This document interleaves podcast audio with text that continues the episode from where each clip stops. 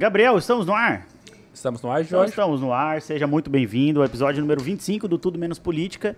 Eu sou Jorge Aguiar, as minhas redes sociais estarão passando aqui agora, nesse exato momento. Será que estão passando, Rafael? Nunca estão, ele é estagiário, cara. Estagiário não você faz merda. Podemos confiar, então, no Não, agora ele foi promovido a estagiário sênior. É, eu, assim, eu gostaria de falar, inclusive, que o Gabriel, ele está fazendo uma série de lives, sabia, Rafael? No horário expediente. É. Você acha certo. Falando de terceira via e tal. Então acompanhe lá. Sou o Gabriel Lopes no Instagram, que é um menino que vai dar o que falar. Vai dar. E eu estou lá desse cara bonitão, desse cara maravilhoso, do bom coração, é, pai do Davi, da Gabriela, Ah, achei que você tá falando do nosso convidado, é bonitão pra caramba. marqueteiro político e canhoto, Rafael Milas. É, aí, tamo junto. Ô Rafa, fala aí pra gente, cara, quem que é o convidado de hoje? Cara, é um cara maravilhoso, bonitão, 1,80m, domingo sávio. Eu fui vereador por quatro mandatos, secretário do governo. Não, ele foi secretário de Estado, secretário do município, ah, Assembleia. da Assembleia Legislativa. É, é hoje, né? Hoje estou lá. Ah, que mais? de Administrador. empresas. É casado com uma pessoa incrível, que é a Camila, que é, uma grande menos, amiga. Né? A Camila é mais ou Uma menos. pessoa que a gente tem imenso carinho. Problema, né, Rafael? Tá, mas Camilinha. a, quem, quem teve aqui, a- qual foi a, a jornalista que veio aqui? A Marina. A Marina veio aqui e fez algumas críticas à, à Camila. Longe de mim semear Ah, discórdia. amanhã no play o bicho vai pegar, né? Entendeu? Falou que, falou que da mesma, que ela comia pra caramba. É verdade. que- É, é verdade que ela comia bastante. Falou E não podia ter nada na geladeira que, que ela, ela roubava comida da geladeira. Aham, é. Não é fraca, não. Ela é Já- Sabe fraca, que nós não. convidamos Camila pra esse programa também? Potente pra comer, minha mulher, viu? Graças a Deus que... que- tem uma genética boa. Por que você acha que ele trabalha tanto assim, cara? E, É. e acima de tudo, você é pai de duas crianças. José Vitor e Joaquim, Aê, um grande abraço pra eles também, né? meus dois pimpolhos lá maravilhosos, meus filhos, Um que já é eu amo grande, né? tanto. Um tem 16 anos, está visitando o avô lá em São Paulo, deve ter. Tá desembarcando agora. Ficou de me ligar e não me liga para variar, né? Porque É. Filho de criança de 16 anos sabe como é que é. E o Joaquim que tá na casa da minha mãe, da avó dele ali, curtindo. Já montou a árvore de Natal da avó dele, agora tá lá brincando e esperando a mãe buscá-lo já já. Maravilha. Ô, Domingos, cara, obrigado por você estar aqui. Queria dizer que. Cara, eu, eu vou revelar aqui, ó. Encontrei Domingos nos corredores da Assembleia Legislativa. Essa semana ainda falei, cara, você tem que ir lá, porra. Eu faço Que pra dia que você vai lá? É. Tá ele, porra, você só me convida a não falar data, né, Domingos? Exatamente. Falei, você fala, você, você precisa ir lá e não marca data, é difícil, né, Rafael? Não É, dá, é né? igual carioca, carioca é assim, né? Exatamente. É. Não, não, não, vai lá, vai lá, vai lá, vai lá. Vamos. Vamos, vamos. Aí não Mas pra quem não sabe, será um programa polêmico, porque esse cara, ele fala o que pensa, Jorge, né? Assim, ah, ele não é, ele não é o político tradicional que fala, ah, é isso aí, todo mundo é legal, todo mundo é bonito. Não. Ele é, é pau na mesa, né, Pau cara? na mesa. É. Mas aí, Domingos, cara, conta aí um pouquinho de sua vida, de onde você nasceu. É, o, o Domingos, assim, que- Você tem certeza disso? Porque você está esquecendo nossos patrocinadores maravilhosos. já vamos falar de De patrocinadores. novo, cara. então, então tá, então vou, vou pedir licença pra você pra gente falar daqueles que Tem fazem. que faturar, né, Jorge? o- Tem que faturar, esse- né, Rafael? Exatamente. O faturamento é importante. Já tá ruim esse mês, Jorge. Então vamos, vamos pedir. Será que o Domingos arruma uns patrocínios pra gente, cara? Podia, cara. Vamos atrás, com vamos certeza. colocar ele, ele que é bonitão de garoto propaganda. Ele é magro, ele é meio, ele é meio É, malhado. tirar esses dois feios aqui e botar Domingos pra ser nosso garoto propaganda. Ô Domingos, você já foi no Japidinho? Já.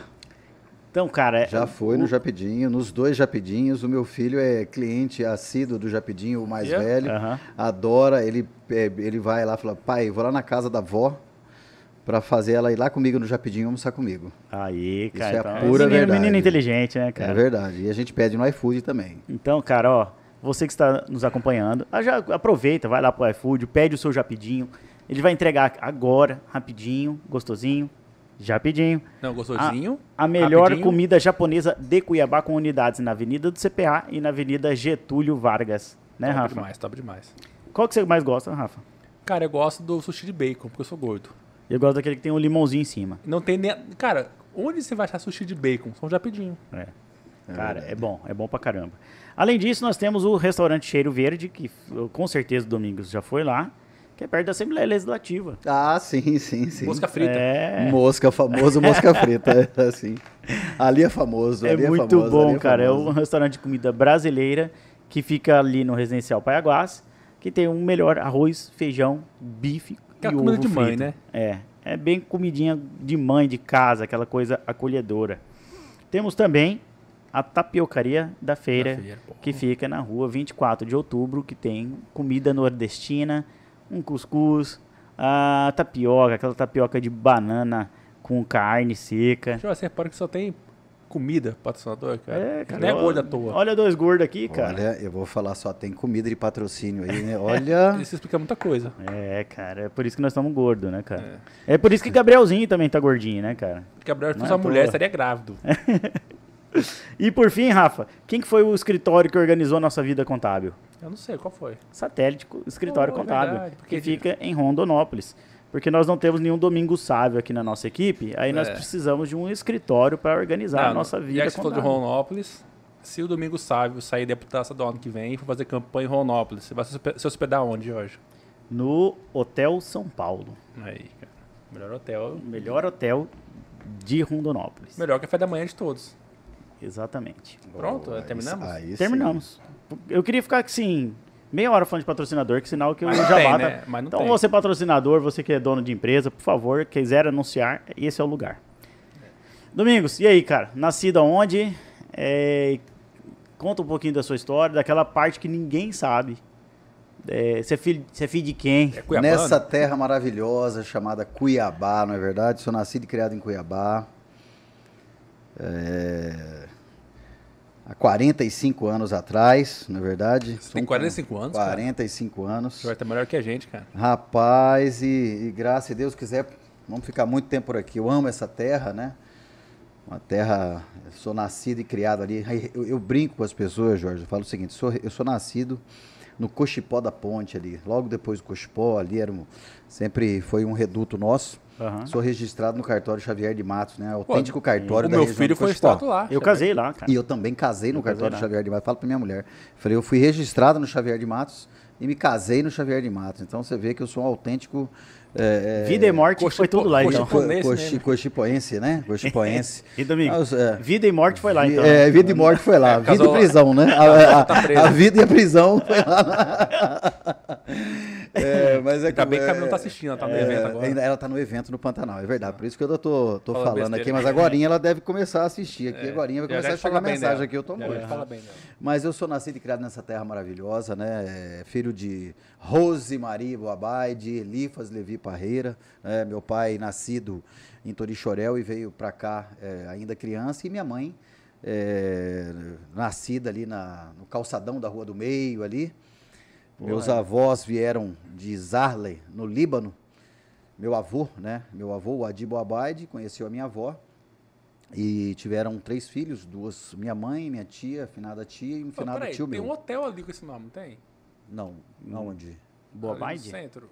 Não, Boabaide não, Não. que eu saiba não. Não.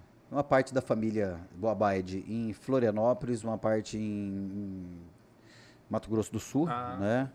É, que tem os Boabaides lá, e no interior de- do, do estado, em Rosário Oeste, ali, em Jangada tem os Boabaides, a gente tem é, uns parentescos aqui. Mas sou nascido e criado aqui, 45 anos, formei-me em administração de empresas, com ênfase em comércio exterior. Porra. Eh, fui a primeira turma de comércio exterior da, da Universidade de Cuiabá. Tenho uma especialização em gestão pública e outra em gestão empresarial. Né? Empresarial pela USP e gestão pública pela Fundação eh, Ulisses Guimarães, que a gente veio a fazer muitos cursos de qualificação profissional eh, ao longo desse, desse período aí, ao longo desse tempo que nós estivemos, tanto na prefeitura quanto à frente do partido do Movimento Democrático Brasileiro, PMDB, Aham. Hoje MDB. Voltou, voltou raízes. voltou. Exatamente, né? Então nós temos essa formação. É, e comecei cedo, né? Comecei em 1998 como então assessor da deputada estadual Séries, ao qual eu sou extremamente grato. Comecei minha vida política, antes eu era bancário do Banco Mercantil do Brasil, ali na região central. Caralho, cara. Trabalhei nove meses. Na realidade, eu comecei na comercial Santa Rita de petróleo, né? Aí saí da Santa Rita de petróleo, fui para o Banco Mercantil, fiquei nove meses no Banco Mercantil. Estava sendo treinado e assumi uma gerência trainee na época. Tá, mas peraí, mas você era playboy ou você era ralado? Ralado. Era ralado. Porque o Jorge era ralado também. Ralado pra caralho. Ralado. Eu comecei com 17 anos. Se eu for puxar mais a capivara para trás, eu tenho emancipação com 17 anos. Pra trabalhar, né? Para Quando é trabalhar, Porque eu para tinha abrir. dinheiro, é. É, eu tinha uma emancipação. Não, graças a Deus, os meus pais É, sempre, eu sempre tive umas boas condições, né? Mas é questão de consciência mesmo, de começar cedo, né? E, e ir para para batalha cedo, ter seu próprio dinheiro, ter seu, sua própria mais independência, né? Então, com 17 anos, eu tinha uma garagem de carros. Eu que trouxe Sério? o primeiro feirão de automóveis aqui no pátio do Comper, que depois o Sérgio Ricardo veio a, a fazer via televisão, Televisão. né? Mas nós que fizemos ali no pátio do Comper ainda, ali da Miguel Sutil. Sim. Então nós tínhamos uma garagem chamada Feirão de Automóveis Que hoje nem existe mais, né, Domingo? Existe, é o Forte, se não me engano, é o Forte ali na Miguel Sutil, quase no viaduto. Ah, Miguel Fernando- Sutil, perdão. Miguel Sutil, quase no viaduto da Fernando Correia. Então nós cadastrávamos, nós fazíamos o feirão, né? Só que na época não, não tinha Não tinha acesso, feira, tinha não nada. tinha TV, não tinha rádio, era só no, na propaganda em panfletos, né, que a gente fazia. E, e foi um sucesso por um período. Aí o Sérgio eh, abraçou essa causa e fez o feirão, porém com a mídia, né? eh, eh, por trás também foi um sucesso total. É, mas nós fazíamos isso para fazer as captações de veículos e depois vender durante a semana. E dava certo. Aham. Aí, enfim, foi com o tempo. Aí eu fui trabalhar é, numa empresa, né, comercial Santa Rita. Da Santa Rita fui para o Banco Mercantil e já, já tinha essa vontade de deixar ir para a política, né. Então eu fui assessorar, então, deputado estadual Séries, em 1998, na Assembleia Legislativa, que hoje é a Câmara Municipal de Cuiabá. Prédio antigo Pra ali, quem né? não prédio sabe, né? antigo na Assembleia e o destino é tão, né, Doido, né? Assim que eu vim depois a assumir no gabinete é, de onde eu, onde eu trabalhei com as séries. No E mesmo hoje é qual ali. gabinete? O lá. mesmo gabinete, Mesmo cara? gabinete. E quem é, qual gabinete que é hoje lá? Hoje, se não me engano, olha, foi do delegado, na, na- na legislatura passada, da passada foi de um delegado, Marco, Marcos, coisa, né? Marcos Veloso, Marcos Veloso. Veloso, que, que estava lá e hoje eu não sei, eu confesso para você que não sei. Eu não sei também. Eu não Eu sei se a. Edna. Eu acho, que- eu acho que é a Edna. Se, eu não, se não me falha a memória, eu acho que é a Edna do PT. O Gabriel terminou voltando para o Partido PT, dos Trabalhadores, eu acho. É, você vê, né, cara? Ali- aliás, aliás, né? Você tem uma simpatia muito grande com o Partido dos Trabalhadores. tem, eu estava é, conversando aqui, O. Lúdio falou a mesma coisa. É, ele, eu tô olhando lá, eu vejo quando chego 13 13, falei, esse é o número de votos que o Jorge teve. Aí ele fala, você vem aqui no estúdio, que andar 13, que sala 1309. Falei, Olha, você tem verdade, Jorge. uma coisa Rapaz, já com me ajuda. o Nós somos PT. petistas, cara. É, Lula livre, Mas, né, peraí, Jorge? né, cara? Lula livre, olha lá, ó. Hoje você é um cara que, obviamente, não é de esquerda. Mas, tam, mas você Não, ele não você- respondeu. pô. Olha, veja só, o que, que é esquerda, direita? O Alckmin saiu do PSDB e está aliando com o Lula. Então, assim, É, é, uma o- coisa extremamente Mas o PSDB é uma complicada. A, né? a, a esquerda, você, você, é de ser, você ser de esquerda é conveniente, você ser direita é conveniente. Hoje, essa, essa relação hoje de esquerda e direita é muito complexa. Se você vê aí, vamos lá, vamos colocar lá, primeira eleição do atual governador hoje, na Foi do verdade, PSB, né? foi PSB e o vice foi do PT. Na verdade, foi a Verinha Araújo, se lembra? Verdade. A Verinha Araújo. Se você pegar a administração já do ex-governador Blairo Maggi, o ex-governador Blairo Maggi nunca teve um, um- apelo com a esquerda. No entanto, quando o Lula ganhou a eleição, na Ele verdade, pisou lá, todos né? Sabem Mas é que, era acho- um aliado é, de Sim. primeira linha né, do Lula. aquela época então, não assim, tinha polarização essa, também, né? Essa questão hoje de direita e esquerda, o Alckmin saiu do PSDB, tá, tá conversando com, com o Lula. E vai ser E Lula. pessoas de direita vão para a esquerda, e, enfim. Ah. Essa relação de direita e esquerda hoje ela está cada vez mais confusa. Na verdade, Então deixa eu te fazer uma pergunta assim, bem interessante, que vira e mexe, isso, isso aí fica na minha cabeça, sabe? Se nós pegarmos o melhor presidente que tivemos recentemente, de todos eles, a meu ver, a meu sentir, foi Michel Temer. Sim, Michel Temer. Não sei Vampirão. se você concorda comigo. Mas o eu Michel gostei, foi um curto período, um mas curto foi bom. espaço de tempo, mas fez, né? Mas fez pouco, em né? dois anos o que o Bolsonaro não fez em três. E o que é Dilma não fez em seis. Entendeu? Ele reformou, ele pegou, porque eu acho que Temer tinha algo assim essencial que era diálogo. A minha pergunta é, Domingo, sabe? Você não acha que a nossa república é feito para presidentes e chefes de executivo de centro? Por, Boa porque dialogam mais? Primeiro que a nossa república é parlamentarista, né, Jorge? Ela, ela, hoje, hoje as pessoas fazem o seguinte: eu vou votar, eu vou dar um voto numa pessoa íntegra, íntegra para pre- presidente da República, mas vende o voto para deputado federal, vende o voto para deputado estadual, vende o voto para o Senado. perfeito, análise. Qual presidente faz alguma coisa com aquele Congresso Nacional que nós temos? Fala para mim. Nenhum. 514, 513 deputados, 513. e 513 deputados e 81 senadores. Se você pegar a ficha corrida do Congresso Nacional, você deve ir o quê? Daqui ao Polo Norte com ela. Então é muito complicado. É verdade, gente, é muito é. complicado. Então eu falo que nós temos um, um, um regime totalmente complicado para se legislar. Não é por falta de propostas que os presidentes colocam as propostas lá e ficam engavetadas. Né? Não é por falta de proposta de, de reforma política, tributária, enfim. é- é- é, todo tipo de reforma está tudo parado lá. O que é de interesse do Congresso anda, o que não é de interesse para. O Congresso usa Perfeito. cada proposta de avanço para o Brasil como forma de barganha para os blocos existentes lá. Hoje nós temos blocos dos católicos, blocos dos evangélicos, blocos da turma da bala, bloco rural, bloco disso, bloco Isso. daquilo, blocos e blocos e blocos apenas olhando para o seu próprio umbigo. Então, assim, como é que você governa desse jeito, Jorge? É muito complicado. Tá? Então, eu falo que a pessoa fala, nossa, eu votei no homem, eu votei no Lula, votei na Dilma, votei, mas não sabe escolher o voto. Esquece quem votou para Esquece vereador, para votou deputado. para vereador, para Perfeito. deputado, e você sabe, é, Rafael sabe que hoje é, um governo não faz absolutamente nada, Nada. sem o parlamento. E que dirá que, que lá na, naquele congresso que nós temos. Tá, mas isso estende às assembleias e vereadores ou você acha que é um problema do É diferente, Congresso? é diferente isso? O congresso é muito mais pesado. Que é mais gente também. É mas- muito mais pesado. Você administrar um presidente, um, aqui o prefeito administra 25 vereadores. Aqui um governador tem uma, uma, uma boa relação com 24 deputados estaduais. Lá um presidente tem que conversar com 513 É, deputados. isso é verdade. Então, assim, é muito complicado. E se você pegar, é, é, se você pegar, por exemplo, o Senado Federal, não é?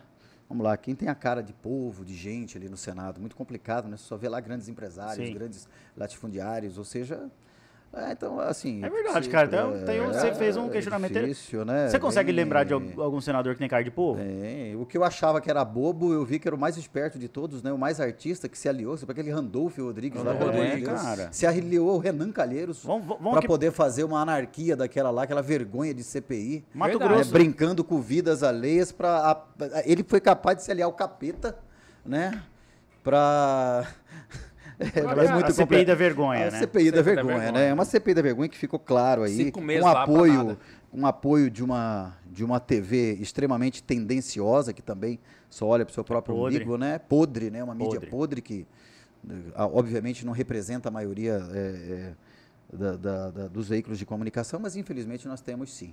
Nós Ah. temos políticos podres, nós temos empresários podres, é, servidores podres, assim como nós temos a mídia podre também. Né? Uma parte, é, infelizmente. Mas a podre. CPI acho que teve um papel importante, cara.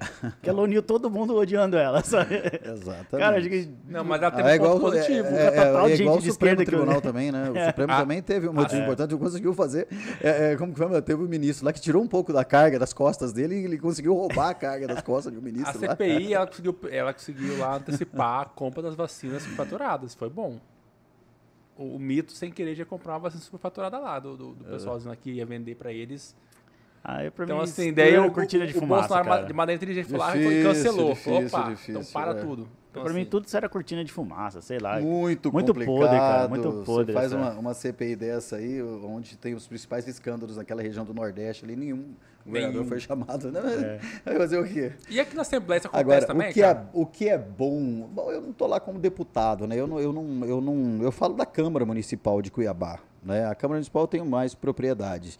É, mas a Assembleia ela tem um papel totalmente diferente. Assim, é, os parlamentares são muito mais unidos São. na Assembleia Legislativa do que na Câmara Municipal de Apesar que teve um caso ontem, que eu achei. É, que- qual é aquele, aquele doutor. Doutor João. João que Doutor se saiu. João, é. Cara, isso- eu, eu senti a dor dele. Eu O não- doutor o João é, uma- é projeto um, é um- dele. é um parlamentar extremamente respeitoso, é uma, Cara, uma pessoa... Ele é um ser humano O projeto humano, ele dele- atende lá na ponta, ele sabe, é uma pessoa A, a fantástica. questão, lembrei, a questão do, do, do medicamento para Cannabis. cannabis, Cannabis. Que, é- cara, que porra, o mundo todo tá usando.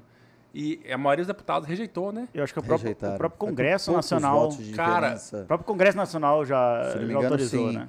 É, eu, eu acompanhei é, de longe é, essa questão do Dr. João, embora a gente esteja ali na, na Assembleia, mas a gente fica muito É que, o tra- é que a sua área demanda muito trabalho seu, muito você não consegue parar atendimento ficar. pra ficar. Então, assim, eu termino, ah, eu fico ali no atendimento com a te- televisão ligada, né? Que nem sempre tá Mas no nem sempre eu tô no volume né? certo, porque senão atrapalha o nosso atendimento ali. Sim. Ainda mais agora no período de fechamento de folha. né? Então eu preciso. Muito obrigado. Eu preciso. Qual secretaria que você tá mesmo? Eu sou secretário de gestão de pessoas lá na Assembleia, no qual eu me honro muito de estar ocupando esse, esse, esse espaço lá. Né? A mesa me confiou, o deputado Botelho me confiou essa, Papabote. essa, essa missão e a gente está lá procurando cumprir da melhor maneira possível. né? Maravilha. Então a gente termina acompanhando, eu falo isso porque quando eu era vereador, estava como vereador, a gente sempre falava, nós precisamos ser unidos como os deputados são. são. É, os vereadores sempre têm é, na Assembleia um espelho né, do que é união, é, do que é. Vai brigar? Ok, trancam-se numa sala e brigam lá dentro. Mas não saia de lá para fora com aquilo lá, naquela. Não pessoaliza, não saia com aquela briga para fora, né? Mas e eu- lá na eu acho que o Câmara Renivaldo era ouviu totalmente o Renivaldo fez isso, ele deu um soco no cara numa dessa salinha lá. dentro da sala, sala, né? Ele teve aqui também esses dias, o Renivaldo. boa, cara. é Um abraço, muito Renivaldo. gente boa, sabe que Renivaldo. bater, né? Hã? Ele veio aqui, ele quis bater uma vez já na, na- na Câmara. Ele veio pra cima de mim, pra me agredir. Ah, é? Eu não Daí sabia. o, o Abílio gordo pulou na frente dele. Cara, mas vocês fizeram as pazes aqui. Para de relembrar. Já coisas. fizeram? Ah, é, tá, tá tudo bem. Tudo, Gente tudo boa acaba lá. numa boa, graças a Renivaldo Deus. engraçado né? demais. E eu acho que isso é interessante que você falou, da, da diferença do parlamento estadual, que é a Assembleia, para a Eu Câmara. diria que é uma- é, o Parlamento Estadual é um pouco mais é, amadurecido, né? é mais, tem mais paciência. O Parlamento Municipal, eu digo que é um parlamento jovem, sem paciência, né? Você vê qualquer coisa, todos estouram e correm para a imprensa e xingam uns, aos É. outros. Eles não resolvem é, ali na, na- internamente, né? A Eles sessão é vão pra mais a flor da fora, pele, né? As sessões são mais afloradas, ali você vê muito mais os debates pessoais do que debates é, é, pontuais em algumas áreas, né? E na sua época era assim, Domingos? Era, também É? era assim, nós tínhamos alguns probleminhas assim. É, na minha época nós éramos um, é, menos pessoas na oposição. Na minha época era praticamente eu e o Lúdio na oposição, que nós ficamos por, por muito tempo assim, né? Uhum. Aí tinha alguns que entravam, saíam, entravam, saíam, entravam de acordo com a conveniência. Mas é, sempre atuamos ali, eu particularmente sempre atuei na independência, mais na independência, na oposição. Atuei muito com o Lúdio, com o Valtenir. O Valtenir logo saiu da Câmara, foi deputado federal, né? Então eu e o Lúdio ficamos lá até o Lúdio ser candidato a prefeito de Cuiabá, né? Eu terminei vim, vindo a apoiar o, o, o Lúdio, né? Mas é, a Câmara tem essa diferença, né? Eu coloco que a Assembleia é uma casa legislativa bem mais madura do que a Câmara. A Câmara é um pouco mais é, um pouco mais inocente, mais mais moleca, né? Digamos sei. assim. Mas Você tem essa recorda- diferença. Você se recorda de algum embate que você teve? Assim? Ah, vários. Com quem, quem que era o vários. seu maior Eu tenho opositor? um grande amigo, eu tenho, olha, eu tenho um grande amigo meu hoje. é, eu tive vários opositores. O, o Antônio Fernandes foi um grande opositor meu, ele já faleceu, né, era do PSDB. E o próprio, um grande amigo meu, Paulo Borges, eu tive vários embates com o Paulo Borges na Câmara Municipal. O Paulo era, era, atuava junto com o Wilson Santos, né, era do PSDB.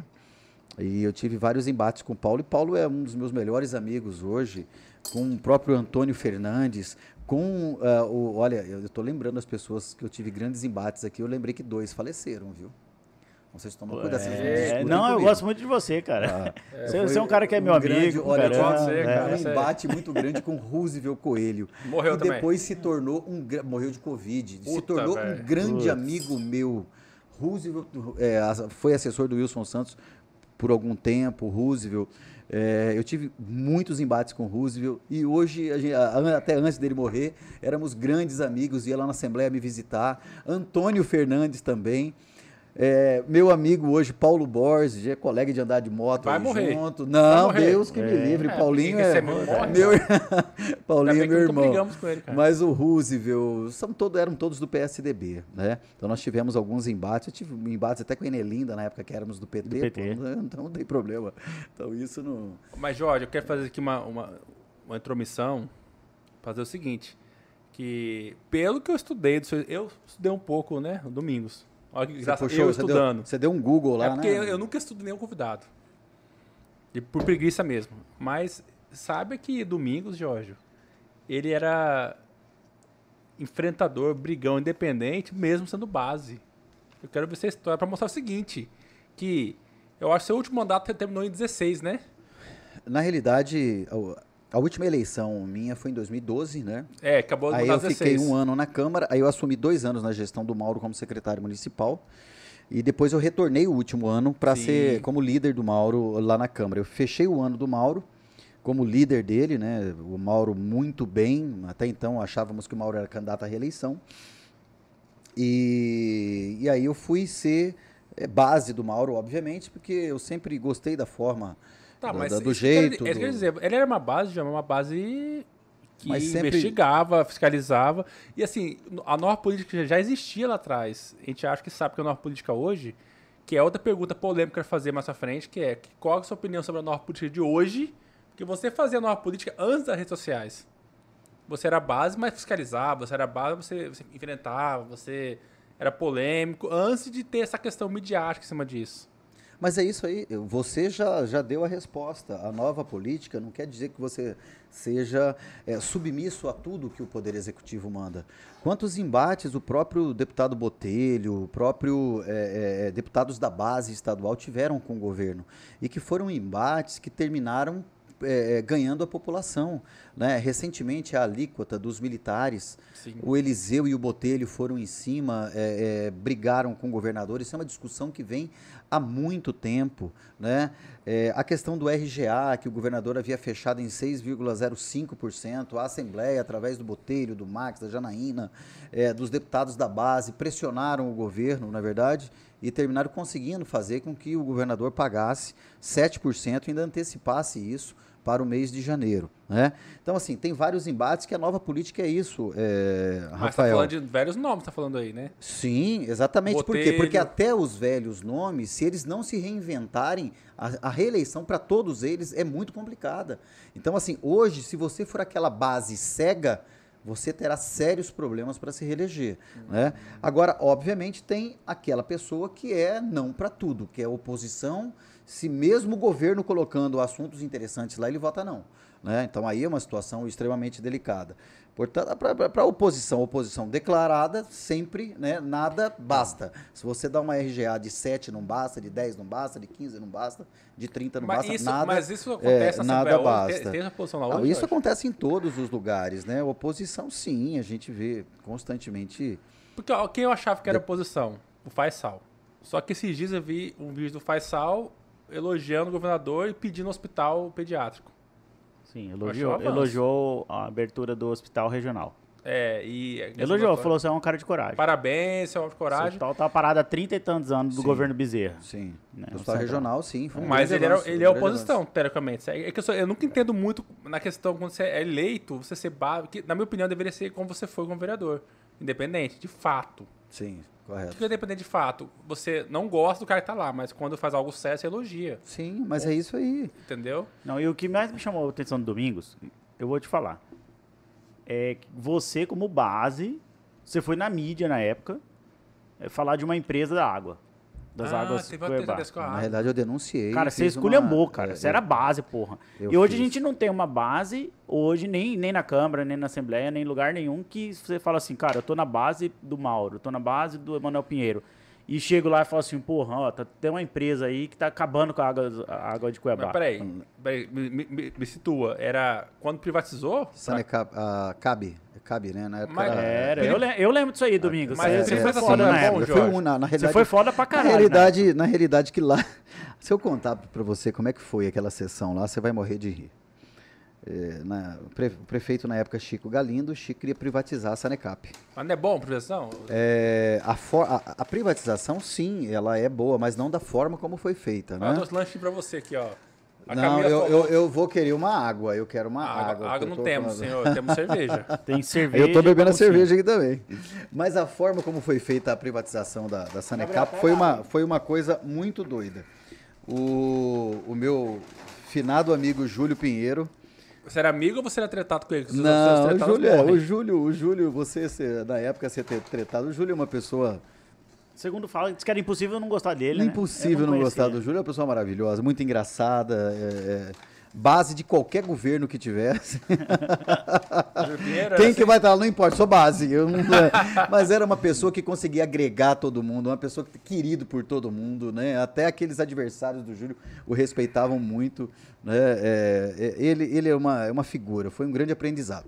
Mas na época, o Júlio, presidente da Câmara, o Galindo, na época, fez uma viagem, deixou o Júlio presidir para que o Júlio votasse a venda da, da, da Sanecap porém sem combinar com absolutamente ninguém, só com alguns vereadores ali da mesa diretora, né? Tem como e dar certo aí o que, que ele fez? Ele estava durante a sessão, ia ler a votação da, da privatização da Sanecap e ele chamou uma audiência pública no plenarinho da Câmara. Ele chamou uma audiência para atrair alguns vereadores, principalmente os vereadores de oposição, e enquanto isso ele correu com os outros vereadores lá para o plenário para votar a venda da, da CAB. Mentira isso, é, cara. Foi, Sério foi, mesmo? Foi, foi, foi, foi sim. Na época eu percebi que havia uma movimentação estranha. Coincidentemente, no mesmo hora que tem uma sessão, tem uma audiência pública no plenário. Opa, tá errado alguma coisa. Que Regimentalmente pode isso? Lá se pode tudo na época, né? Se podia tudo, né? Como dizer, ele que se pode tudo na época. É. O plenário é soberano, Jorge. Aí o que que ocorre? Audiência pública lá, o Lude foi para lá, tal, eu fui para audiência pública, mandei um assessor meu, falou: ó, você fica aqui no, no plenário, porque se você ouvir a campainha tocar aqui, porque você me liga, eu saio do plenário e corro para cá porque é bola nas costas, não deu uhum. outra. Ele saiu da audiência pública, demorou dois minutos, tocou a campainha, eu corri lá. Os vereadores da base todos chegaram no plenário para votar. Leu assim, não, não, não, não, vereador, vereador, você aprova, vereador, você quer prova? Você... Aquela leitura dinâmica. Aquela leitura dinâmica, né? Aí eu só não sei o que que era, eu só sei que eu fiquei olhando para todos os vereadores, todo mundo parado, eu falei, eu vou fazer diferente, né? Eu voltei e falei, eu não, eu não. E só foi o meu voto contrário. Cara, é, pra, tava vendendo a Senecap naquela hora. Puta que Aí, pariu. Mas daí você não era contra a venda da Senecap, você era contra a maneira que foi feita. Mas a venda foi, foi, foi extremamente suspeita. Tanto, Tanto é que, que eu denunciei nisso. Eu denunciei, né? É, infelizmente, é, continuou e deu no que deu. Enfim, uh, nós conseguimos, na época, o, o, o Lúdio, né? O Lúdio foi pego de surpresa também com a forma como foi feito, e o Ludo judicializou e conseguiu fazer com que tivesse uma nova. Ou seja, o que, o que eles queriam fazer escondido terminou sendo assim a coisa mais exposta do mundo, né? Uhum. Então o que ele fez, ele teve que fazer de novo, porque o Lud conseguiu na justiça na época uma nova votação acerca daquele projeto da venda da Sanecap. A forma como foi feita a venda foi um absurdo, né? Foi uma coisa praticamente já muito direcionada pelas denúncias que nós recebemos. E eu protocolei todas essas denúncias no, no, Ministério Público Estadual e também deu no que deu aí a venda. Enfim, só sei que teve uma outra votação, aí nós conseguimos aí, se não me engano, quatro votos contrários. Aí nós conseguimos, eu, Lúdio, obviamente, aí conseguimos o voto do Arnaldo Penha, que na época era PMDB, e se não me engano, o Toninho de Souza.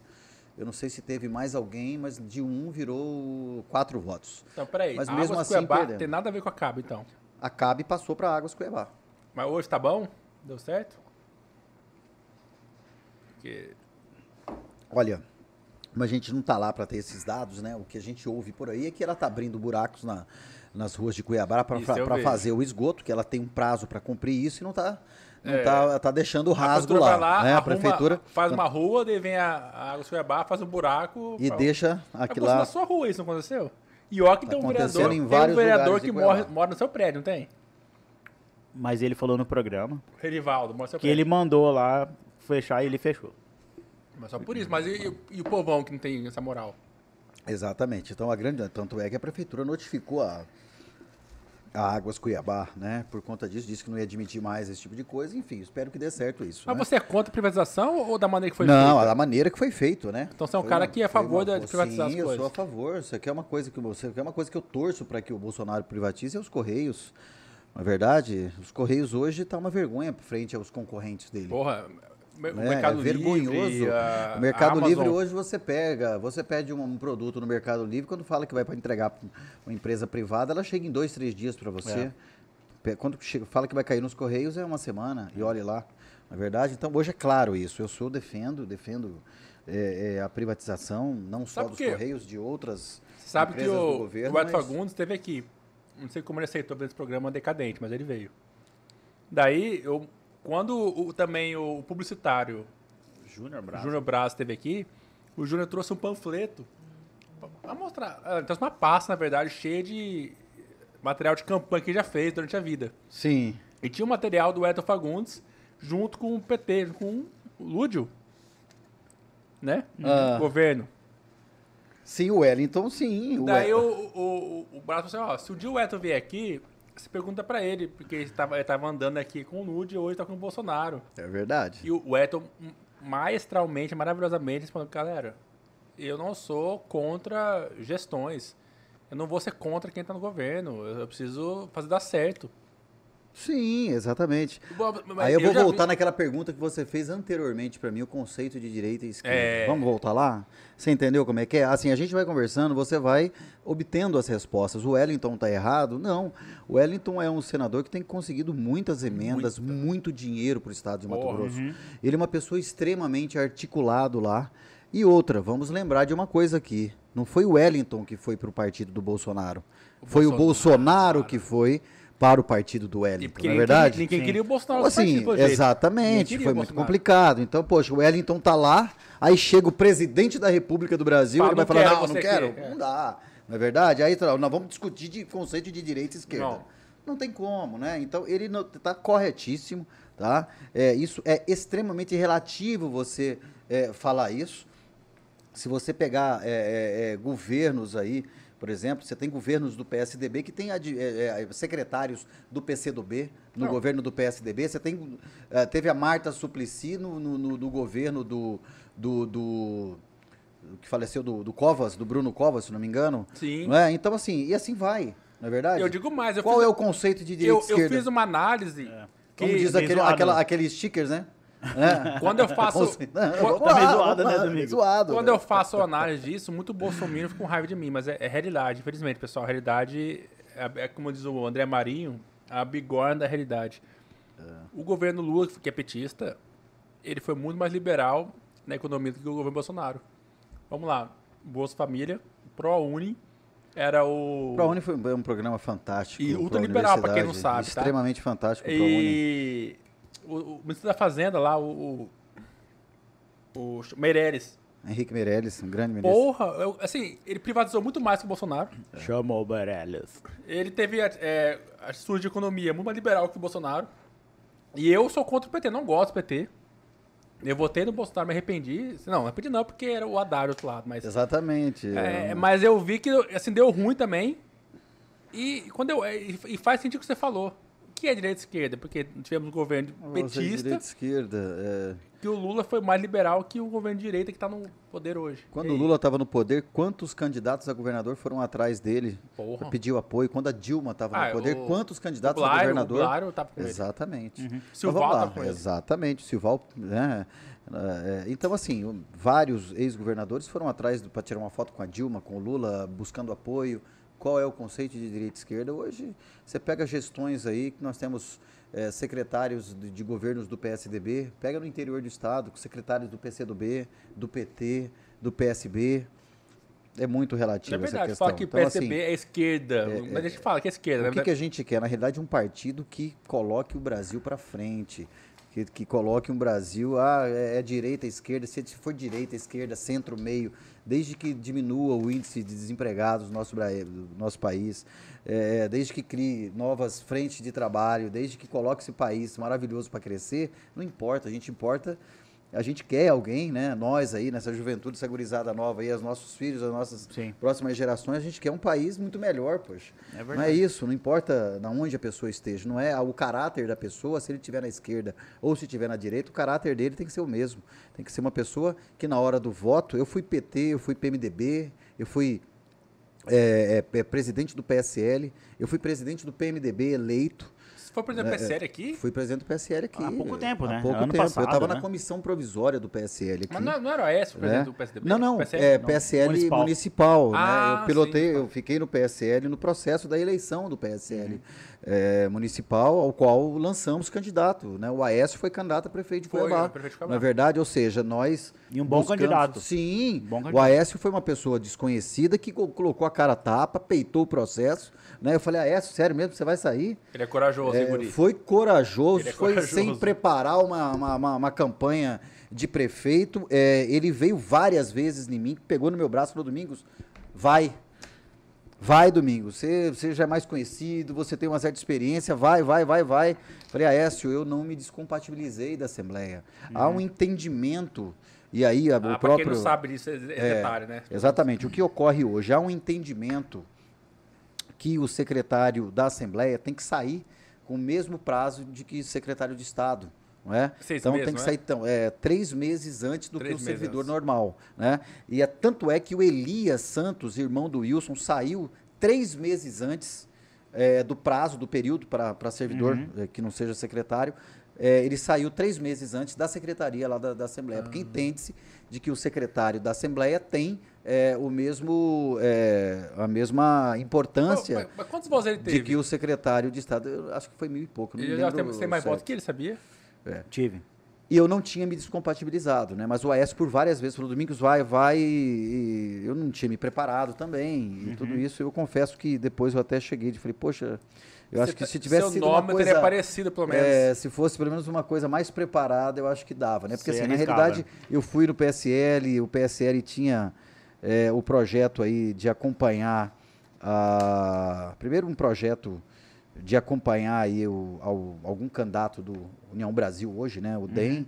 que a princípio seria, eu lá no, lá atrás eu tinha uma esperança do Botelho ser candidato a prefeito, mas logo eu vi que o Botelho declinou da, de ser candidato a prefeito e aí colocaram o nome do Fábio Garcia. Fábio Garcia. É, e nós chegamos de ter uma conversa com o Fábio Garcia, do PSL marchar, marchar junto com o Fábio Garcia, tendo o próprio Aécio de vice.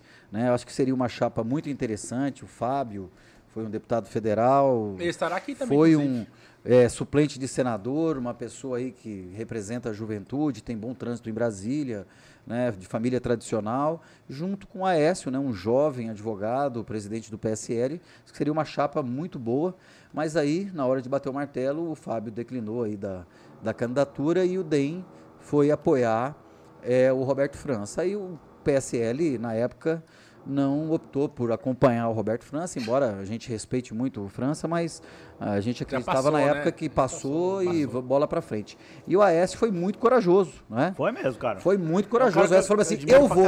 Eu falei: não vai. Eu pensei comigo: assim, não vai, ele não vai ser louco de sair assim da noite pro dia. Domingos eu vou. E fui.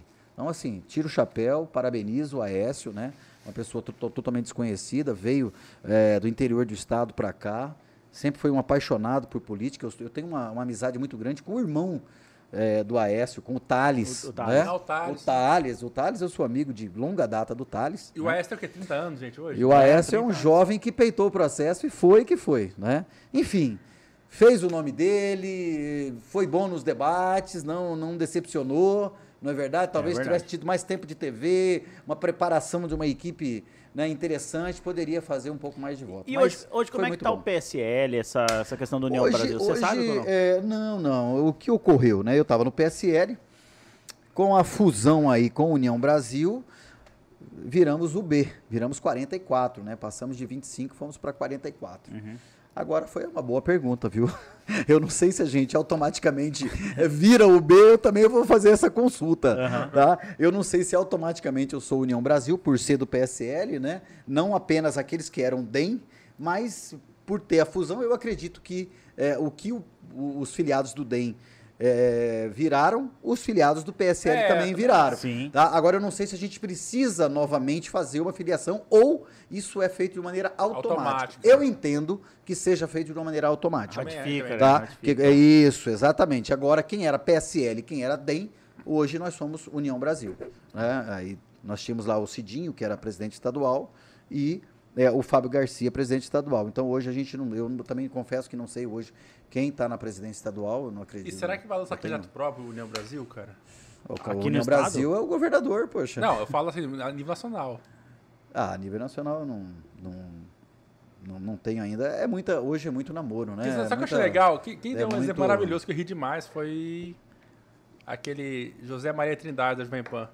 Ele falou assim, União Brasil hoje Sabe, é, pra vocês entenderem, sabe aquela menininha da balada que tá no camarote?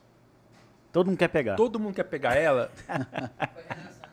Ah, foi Renan Santos, né? Mais uma verdade, foi verdade, foi Renan Santos. Hum. É aquela da balada que todo mundo quer pegar, mas poucos poderão pegar. Eu acho que o Moro que pega ali. É o eu acho que o Moro, cara, eu acho que o Moro Olha, pega. O Moro, você sabe que o Moro tá me, me, me surpreendendo. Não sei se isso é coisa da, da mídia, mas ele vem, parece que ele vem dando um trabalhozinho aí pro Bolsonaro, vem. né? Ele vem, vem dando uma, uma, umas, umas galopadas aí, né? É, a primeira pesquisa, assim que ele lançou, estava com 13,8%. É, assim, Se não me engano, a última está com 8%? É, tava com 8 indo para quase 9, né, Gabriel? É, margem tá 11. Então, cara, para um cara que não fala de política porra nenhuma, eu vou falar sério, cara. Ele, tá comu... ele, ele, não comunica nada de política, ele, cara. Ele, não fala, ele resmunga, né? É.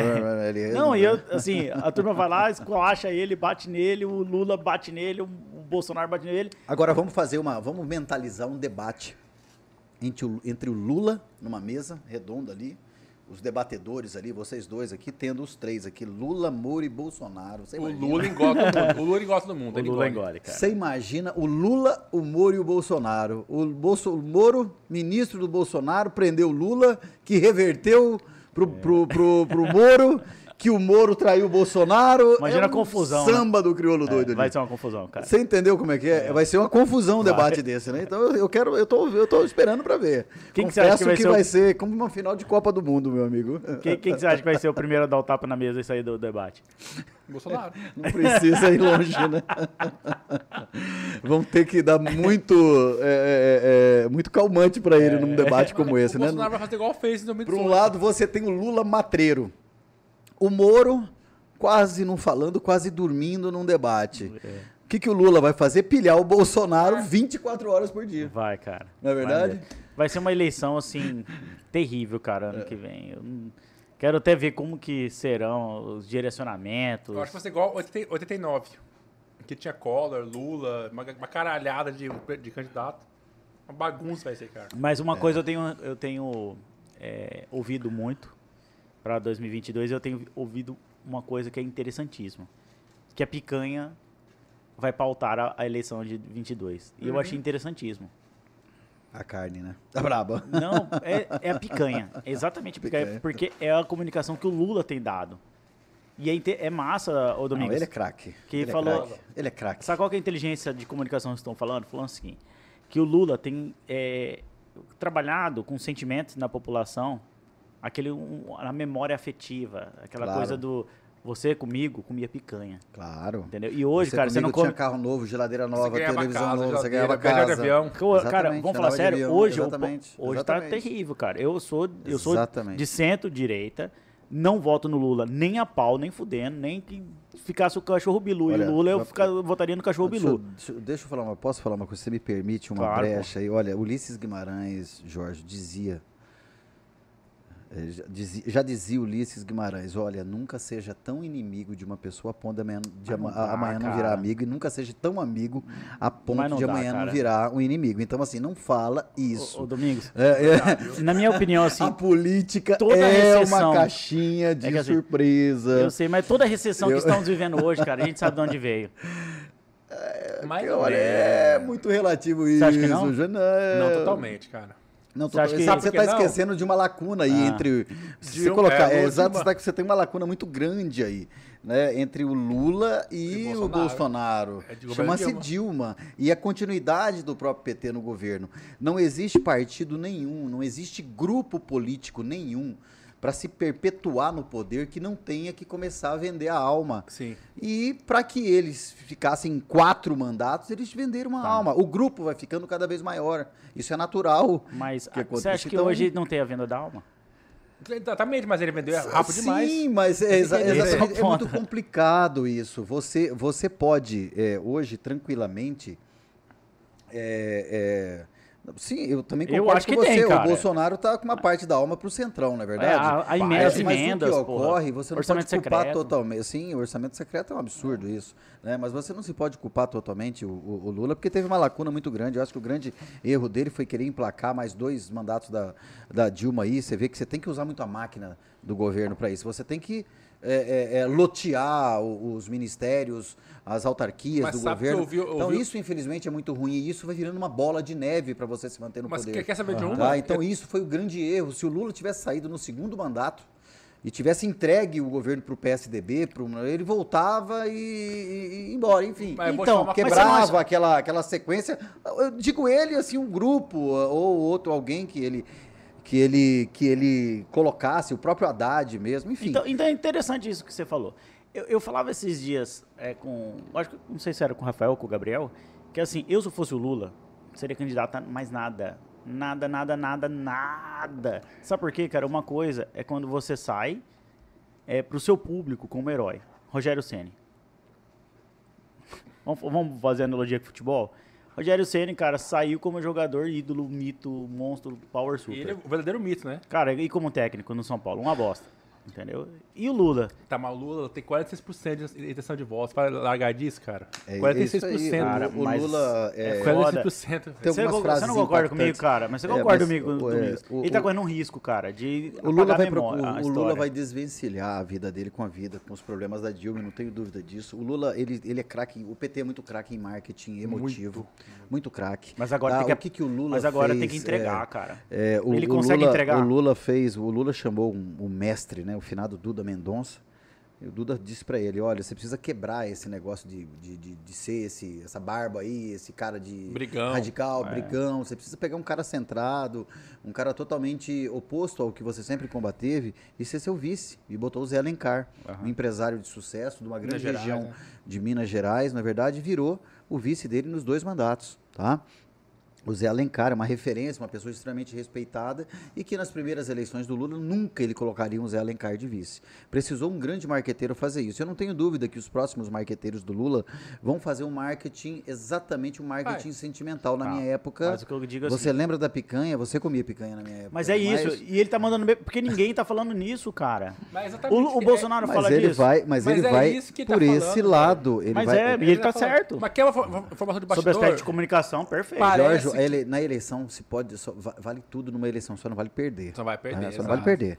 Numa eleição, meu amigo, o cara fala o que o povo quer ouvir, infelizmente. Tá, na eleição. E tem muitos que vão em cima disso, né? E você acha que ele tem capacidade hoje de pegar. Porque é o seguinte, ele pegou uh, o governo, um, Brasil em ascensão, quando o FHC entregou para ele um país em ascensão. Todo mundo aqui concorda comigo. E agora ele tá pegando uma merda de país. Economicamente devastado. Você acha que ele tem condição de fazer a entrega? Eu acho. Ele vai esse é o ponto que eu gostaria de, essa provocação que eu gostaria de te fazer. Olha, é, é muito complicado. A gente está pegando um, um, país aí no meio de uma pandemia, né? O Brasil, a gente precisa fazer uma, uma, uma comparação com relação a, e uma coisa que infelizmente uma parte da mídia podre não passa para a sociedade. Hoje, se você perguntar qual é a população dos Estados Unidos, 350 milhões de habitantes, proporcionalmente, os Estados Unidos é, teve um maior número de mortes com relação ao Brasil. Morreu 800 uhum. mil lá. 880 Foi. mil mortes nos Estados Unidos para 350 milhões de habitantes. O Brasil tem 230 milhões de habitantes, morreram 650 milhões. Então, proporcionalmente, hoje eu vi uma notícia extremamente interessante. A mãe eh, do meu filho mora nos Estados Unidos. 60% dos americanos são totalmente imunizados nos Estados Unidos. 40% da população não querem tomar vacina. São antivacinas, uhum. sim. São antivacinas. Igual na França. Tá? É, é, igual muitos países da, da, da, Euro, europeu, da Europa. Tá? Então, o que, que ocorre hoje? Hoje a mídia não mostra isso. Hoje a recuperação, a inflação no Brasil, frente aos Estados Unidos, frente aos países europeus, ela está é, é, é, pau a pau. Né? Hoje nos Estados, nos Estados Unidos subiu muito, as coisas subiram muito lá. Na Europa também. Tá, a inflação aconteceu no mundo inteiro. Quem ganhou com isso aí, quem recebeu menos impacto foi a China. Né? Mas a China, Sim. se você pegar a população da China, primeiro que a China, 70% do território chinês não é habitável. Né? É, é, não é habitável. Mas se você pegar o impacto da China, o índice de, de, de pessoas é, que lucraram com isso foi muito grande. Tá? É, a China hoje foi a que mais ganhou. A China hoje conseguiu fazer um abalo, tá? mas a troco de muitas mortes também. Porque o governo chinês, por ser um governo comunista, não passa para a sociedade externa o que a China realmente Viveu, vive. É. Vive, vive. Sim. Porque todos os veículos de comunicação são do governo. Né? Ou controlados é, é, por ele. É controlados pelo governo. Ou seja, a China fala, a gente está crescendo 11%, a nossa economia é galopante. Mas, e na acabou, realidade, a gente não sabe se é bem assim. O nosso povo hoje cresceu. Eu fui duas vezes para a China. Eu conheço bem a China. Massa, né? É, então, assim, o governo chinês, por ter essa economia, ela é, é, é comunista, entre aspas, né? Ela é, ela é comunista na hora de aprovar isso. Por um lado é bom capitalista. ser comunista. Né? Exatamente. É o comunismo na hora de aprovar o que o, o, que o governo quer, eles são comunistas, né? É, eles são, eles são, são capitalistas nos é, portos. Exatamente. Capitalista para a população. Né? O regime de, de, de gestão é comunista, né? É, por um lado, ele consegue aprovar tudo, né? É muito mais rápido é, e consegue um fazer. Um partido só, né? É, exatamente, um partido só é mais, é mais simples. Porém, é, as informações que, que a China vende para o mundo é, são totalmente diferentes e eu tenho a mais absoluta certeza disso. Elas crescem, crescem, mas também o índice de, da, da, da, população chinesa que vive é, na linha da miséria é muito grande né? Tem aumentado, dobrado. A China tem 1 bilhão e 300 milhões de habitantes. É muita gente. É muita gente. Seria né? mão de obra fica barata. E segundo 1 bilhão, é, acho que é a China, Índia, né? 1 bilhão e 200 milhões. Então o Brasil tem 250 milhões, a China tem 1 bilhão e 300 milhões. É, é muita gente. É seis vezes, três vezes o tamanho do Brasil. Quatro vezes o tamanho do Brasil. Né? É, e está comprando tudo. O povo precisa comer. Na é verdade, a China tem um território, uma extensão territorial muito grande, porém inabitável por conta né, é, é, das geleiras, enfim. Tem deserto, só, tem gelo, tem, tem tudo. tudo né? É, então, assim, é, é, uma, é uma situação extremamente delicada. O que nós estamos passando perante essa pandemia, o Brasil, o mundo inteiro está passando. É, é, que a mídia não faz essa, essa, essa comparação com relação Uh, ela tenta trabalhar muito a mente do, do, dos brasileiros, que só o Brasil está passando por isso. E ela esconde muito o que está passando lá fora. Tá? E os próprios países têm intenção mesmo de, de esconder o que está passando. Para dizer, a China quer bater no peito e dizer, não, isso daí a pandemia surgiu aqui, mas logo eu dei um jeito. A primeira vacina foi eu que descobri. Eu já dias, construí né? um hospital em 10 dias. Ela fez, ela vendeu foi a China, mas ela não falou quantos mortos, mortos teve, porque elas, eles escondem isso, né? E eles nisso eles são muito craques em esconder. Até porque se você estiver dentro do território chinês, você é, contrariá-los, você fica por lá, você não volta para cá, eles te prendem lá, né? Então a, o regime é muito autoritário. Eles são muito organizados, porém é um regime muito autoritário e, e eles crescem, crescem, mas a custas de muita a que preço, né? A que preço? É um preço muito alto para a população. Uhum. Isso eu tenho certeza, porque hoje, se você somar, somar, o número de dias que eu fiquei na China aí, dá quase dois, um mês e meio. Um mês Sério? e meio. Eu cheguei da China em novembro. O que, que, você foi fazer lá, cara? Eu, eu, cheguei, eu fui representando uma comitiva. Na primeira vez eu fui conhecer Canton Fair. Né, na China, uma maior feira do mundo, que hoje a Expo Dubai está querendo com, comparar a Canton Fair. Eu fui, eu era secretário de Trabalho e Desenvolvimento Econômico de Cuiabá, eu fui é, custeado por mim mesmo, não recebi diária, paguei do meu Sério? próprio bolso, sim. Você gosta de VI, cara? Você recebia VI ou não? É, sim, sempre recebi é. verba indenizatória. E sempre recebi. Você é a favor dessas verbas ou não? Se você falar para mim, Domingos, vamos acabar, acabar com a VI, todo mundo junto? Vamos. Todo mundo você diz quem? Todos os poderes.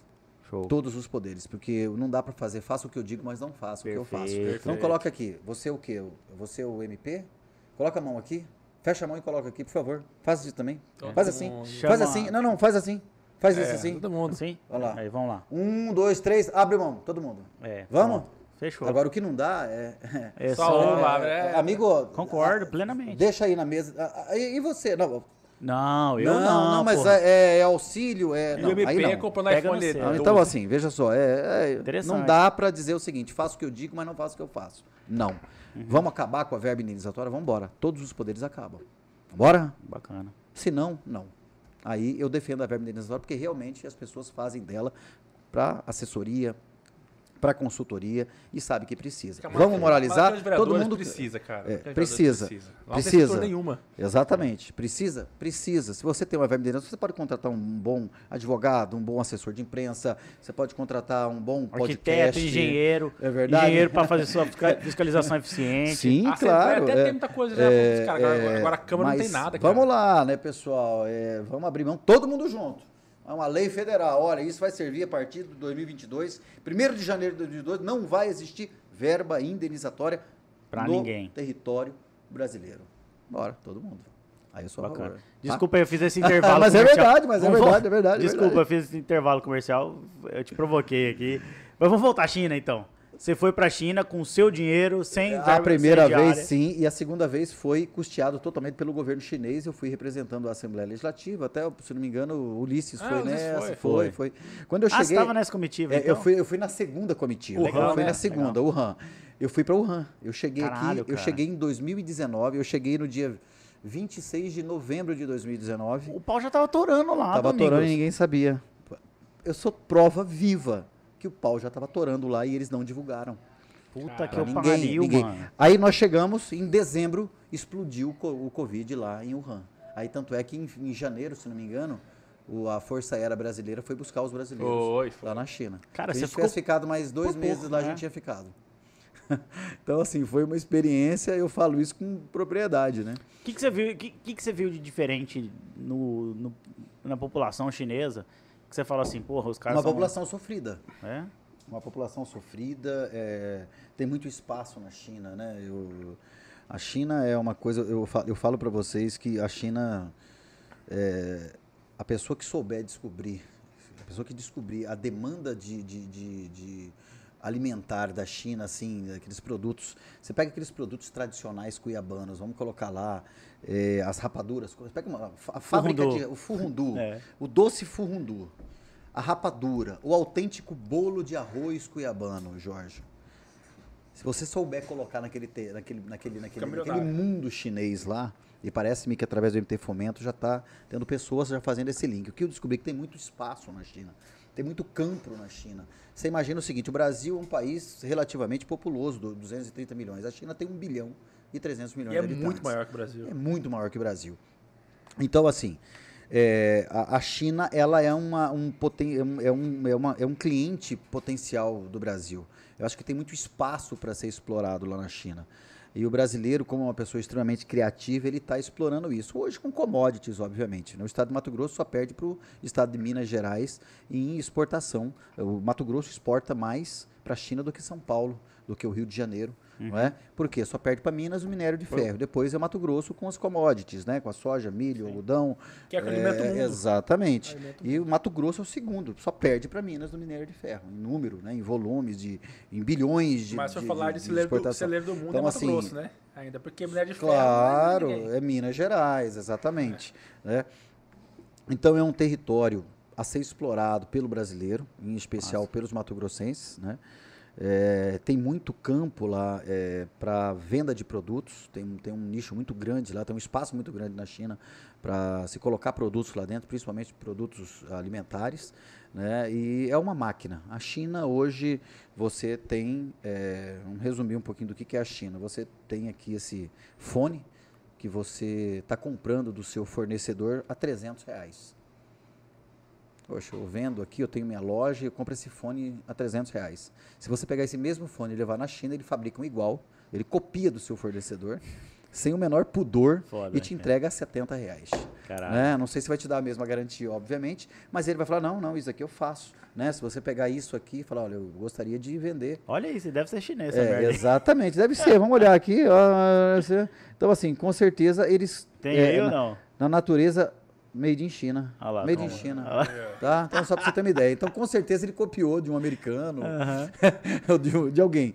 Tá? E coloca aqui por um valor bem mais barato. Quem descobriu isso foi uma grande loja de material de construção que, né, que trouxe muitos produtos chineses. E tem produtos, obviamente, de boa qualidade. Quando eu fui a primeira vez, eu fui com um grupo de empresários, eu fui pela Fiesc, Federação das Indústrias de Santa Catarina. E eu fui com um grupo de empresários, e dentre um desses empresários tinha um, um representante de é, que ele vendia lá em Santa, lá em, em Santa Catarina é, peças, é, furadeiras, é, chave de fenda, tudo quanto é tipo de peça. E ele foi para a China justamente para isso. Ele foi com o portfólio do fornecedor dele para levar na Canton Fair, achar um fabricante que fabricasse as mesmas ferramentas do fornecedor pela metade do preço. E acha. E acha. Não só disso aí, eu fui com um, um vários empresários que foram exatamente atrás disso na Canton Fair. E a maioria encontraram um fornecedor Pai, lá na feira. Eu trabalhava com um americano aqui no Brasil, o Mark, que ele morou 11 anos na China. Ele falou isso, cara, se ia lá na... passar perto das fábricas da, da, da Apple, da Samsung, que era assim, as fábricas gigantescas, o povo trabalhando. Mas, na frente da fábrica, tinha uma feirinha com muitos funcionários. Ex-funcionários das fábricas aprendiam como fazer a pôr celular. Umas barraquinhas, tinha barraquinha aqui, barraquinha de rua. Sim. Chegava assim, ó, eu quero celular com TV, rádio, não sei o quê. Os caras montavam na hora, montavam na hora, sabe? Você te dava. Brincadeira. É, o cara que aprendia como fazer ali, na é- fábrica. Ali é uma coisa de louco. É e vendia coisa... baratinho na frente. Cara. Na primeira vez que eu fui, em 2014, 2015, eu trabalho quase escravo, eu presenciei lá. Né? Você chegava naquelas fábricas, nós fomos num porto, lá numa fábrica num porto, e no horário, nós chegamos lá no horário de almoço. Né? Os trabalhadores abaixados, meio-dia, no horário do almoço, com marmitex na mão, abaixado, comendo. Nem na mesa eles tinham para comer. Ao lado da fábrica que nós fomos, um conjunto habitacional, onde esses da MRV aí é mansão. Né? A pessoa dormia praticamente de pé dentro dos quartos. Então eles saíam das suas províncias longe, é, vinha, deixava a família lá, saía da sua província, passava dois meses trabalhando numa outra província, lá no Porto, em outros lugares. Sim. Né? Trabalhavam é, 18 horas por dia, seis dias e meio por semana, um dia de folga, durante dois, três meses aí que eles tinham um espaço de dois dias para ver a família e voltavam de novo. Regime praticamente escravo. Da primeira vez que eu fui para a segunda mudou bastante, avançou muito é, isso aí, pelo menos foi a propaganda que eles fizeram é, para nós. É nós questionamos muito isso, até nos professores da, da, da Universidade Chinesa, nós questionamos isso, falou, olha, qual a visão que vocês têm eles perguntaram para nós qual é a visão que vocês têm da China. Falaram, olha, a China é um país em pleno desenvolvimento, um país comunista que é, é, tem sacrificado muito o trabalhador. Vocês não têm direitos trabalhista, trabalhistas aqui. E aí eles explicaram que de cinco anos para cá eles evoluíram, evoluíram muito. Uhum. Realmente eu percebi essa mudança. Não cheguei de ir em fábricas, eu fui na em algumas indústrias, mas eu não fui, não voltei na mesma fábrica, obviamente. Né? Mas é, eles falam e eles garantiram para nós que evoluíram bastante. É, mas já vi um argumento a favor disso, que era assim, beleza, é um trabalho quase escravo. Tinha aquelas teorias do, dos partidos de esquerda brasileiros, dizia que, que na China, muito trabalhador da, da Apple lá trabalhava de fralda, os caras, tá, pode ir no banheiro. Só que como é que os caras viviam antes disso? Viviam nessas províncias afastadas, Jorge, na miséria, sem nada. Beleza, os caras trabalhavam quase escravo, mas tinha, tinha algum salário pelo menos, não tinha zero salário. Zero. Então, assim, beleza, é horrível, é horrível. Não, daí não mas tem comparado... do auxílio, de auxílio, não. É, igual tem aqui. aqui mas comparado com o que eles tinham antes, era pior ainda, cara. Aqui no Brasil, você tem, se você, dependendo, dependendo, dependendo de que de qual mão de obra você precisa, a pessoa prefere continuar ganhando auxílio, tá? Com certeza. Eu vou deixar de ganhar meu auxílio para voltar a trabalhar? Não, eu vou ficar ganhando meu auxílio. Que a gente brasileiro um não registra. Não, não, não, não, sempre assim, infelizmente. E fora isso, teve alguma coisa assim de do próprio regime comunista que te chamou a atenção, que você achou ruim? Restrição de liberdade. Restrição de liberdade total. Por exemplo, China. você podia. Restrição você podia de... acordar ah, sim, e falar assim: ah, vou lá no centrão a internet, das... A internet na China é só através da, da, do VPN. Você tem que baixar vários VPNs, né? Que pode vir um monte de vírus, é, que era uma Exatamente. Não, o que, que, é VPN? Explica aí pra você, gente. É, é, um, é um software, um aplicativo que você dribla a, a, o bloqueio deles. Então hum. volta, é porque lá é a restrição de liberdade. Certo. Totalmente a restrição de liberdade. Tanto é que você não tem um acesso à internet lá. Né? Lá não tem WhatsApp, é outro nome. É, é, lá, é, lá é um outro nome, eu tinha. É aqui nome. eu cheguei de baixar. Lá não tem Facebook, Para você baixar um, um, uma espécie de WhatsApp lá, até um pouco tempo atrás eu tinha isso aí. Mas até há pouco tempo, oh meu Deus, eu não me lembro, não recordo o nome. É. O nome do é, aplicativo? Do aplicativo. Tinha que ser um celular de um chinês com um QR Code no seu celular, liberar, obviamente, tudo gravado, né? Obviamente tudo gravado, né? Toda a conversa que eu tive está gravada. Não tenha dúvida Com disso. Certeza. E o chinês que deveria ser responsável, o cara que liberou, acho que ele era o responsável por isso. Mas a questão da liberdade, não tenho dúvida Aí disso. ele liberava o seu WhatsApp, é isso? Aí liberava, é um, é um liberava meu WhatsApp que só que não era o WhatsApp, era um outro nome. É, né? que chat, não é? iChat, não, é chat. WeChat, WeChat, WeChat, WeChat, alguma é. coisa assim. É muito semelhante ao, ao semelhante ao WhatsApp. Porém, eu tinha que baixar vários VPNs, né? Para os VPNs quebrarem o bloqueio, eu entrava, falava logo é, o bloqueio conseguia Só pegar que o VPN novamente. que é suscetível a muitos vírus. É, é você mesmo? ativa Sabia o VPN, não. o VPN, aí vai ter, tem uns VPNs pagos, né? A gente conseguiu vários VPNs, algumas pessoas pagaram os VPNs e a gente não pagou. A gente conseguiu pegar uns VPNs que deu uma sobrevida, mas a gente baixou vários aí, eles iam detectando os VPNs e iam quebrando. Caralho, que foda, é, cara. É, isso aí. Eu, eu baixei uns 4, 5 VPNs, chegou um dia que eu fiquei dois, três dias sem é, é, eu não conseguia baixar um VPN que conseguia quebrar, né? É, isso todos estavam com essa dificuldade.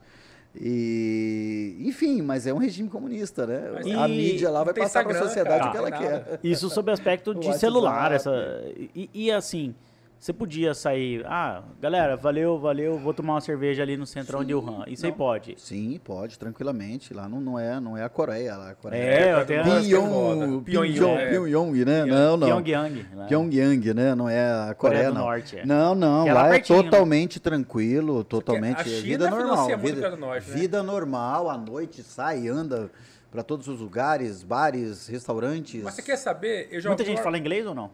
Não. Ali depende, depende. Se você pegar é, alguns, algumas províncias chinesas ali, é Hong Kong, né? Eu fui a Hong Kong também, mas se você pegar Xangai, em Xangai tem um, uma pequena porcentagem que fala. Mas como nós fomos para o interior da China, Wuhan, é, as pessoas diziam pra gente, olha, não se percam aqui, o, o inglês não adianta nada. aqui é mímica, tá, se você se perder aqui é, é mímica. Um milhão de habitantes, né? Que um milhão? O interior é 13 milhões. Não, o, RAM, o, o, o, RAM, o RAM 13 milhões, 12 milhões. É, Rafa, é, é foda. O RAM é 10, 10, se não me engano, 12 milhões de habitantes. Um milhão é, uma, é cinco quadras. Ah, é, aquilo que eu te falei, é, são, são 1 bilhão e 300 milhões num, num, num, num espaço é, populacional relativamente menor do que o Brasil, né? Tá, mas então dá para dizer, eu já ouvi esse argumento já, de muito esquerdista, que comunismo dá certo o comunismo chinês, que é um comunismo de regime político mais capitalista no, na, no mercado. Do mercado, exatamente. Então, eles adaptaram Eles adaptaram, eles adaptaram isso. Funciona lá. Funciona. Eles adaptaram. Porque o regime político é, é comunista, porém é extremamente capitalista nos portos. É comunismo. É, é... Regime político só. só regime político comunista, mas a população. E na pandemia, você não acha que eles. é, em, em, decorrência disso, você não acha que na pandemia eles se saíram melhor que, melhores que a gente? Bom, Porque, pelo assim, menos eles deixaram transparecer que sim, né? É, né? Ué, Coreia do Norte é, não teve é. nenhum caso. É, os caras, eles deixaram transparecer que sim. Na Coreia do Norte né? não teve nenhum caso, se né? Bem que o, se bem que o cara que descobriu e avisou morreu, né? É, o jornalista lá, né? Não se sabe como, né? Mas né, o professor que descobriu e alertou, olha, tem um vai vírus, ruim, é. vai dar ruim. Ele morreu. Mas, Coreia do Norte... Falaram que, teve... que era por conta da Covid, eu não acredito, tá? Você não lembra Coreia do Norte que teve nenhum caso? Certo possível, cara. Beleza, é um país fechado, mas tem no chinês lá. Cara, volta a dizer, porque eles, é só, fechado, eles só passam para o mundo que o, o líder quer. Você iria né? para a Coreia do Norte, é, é, Domingos? Olha lá, não.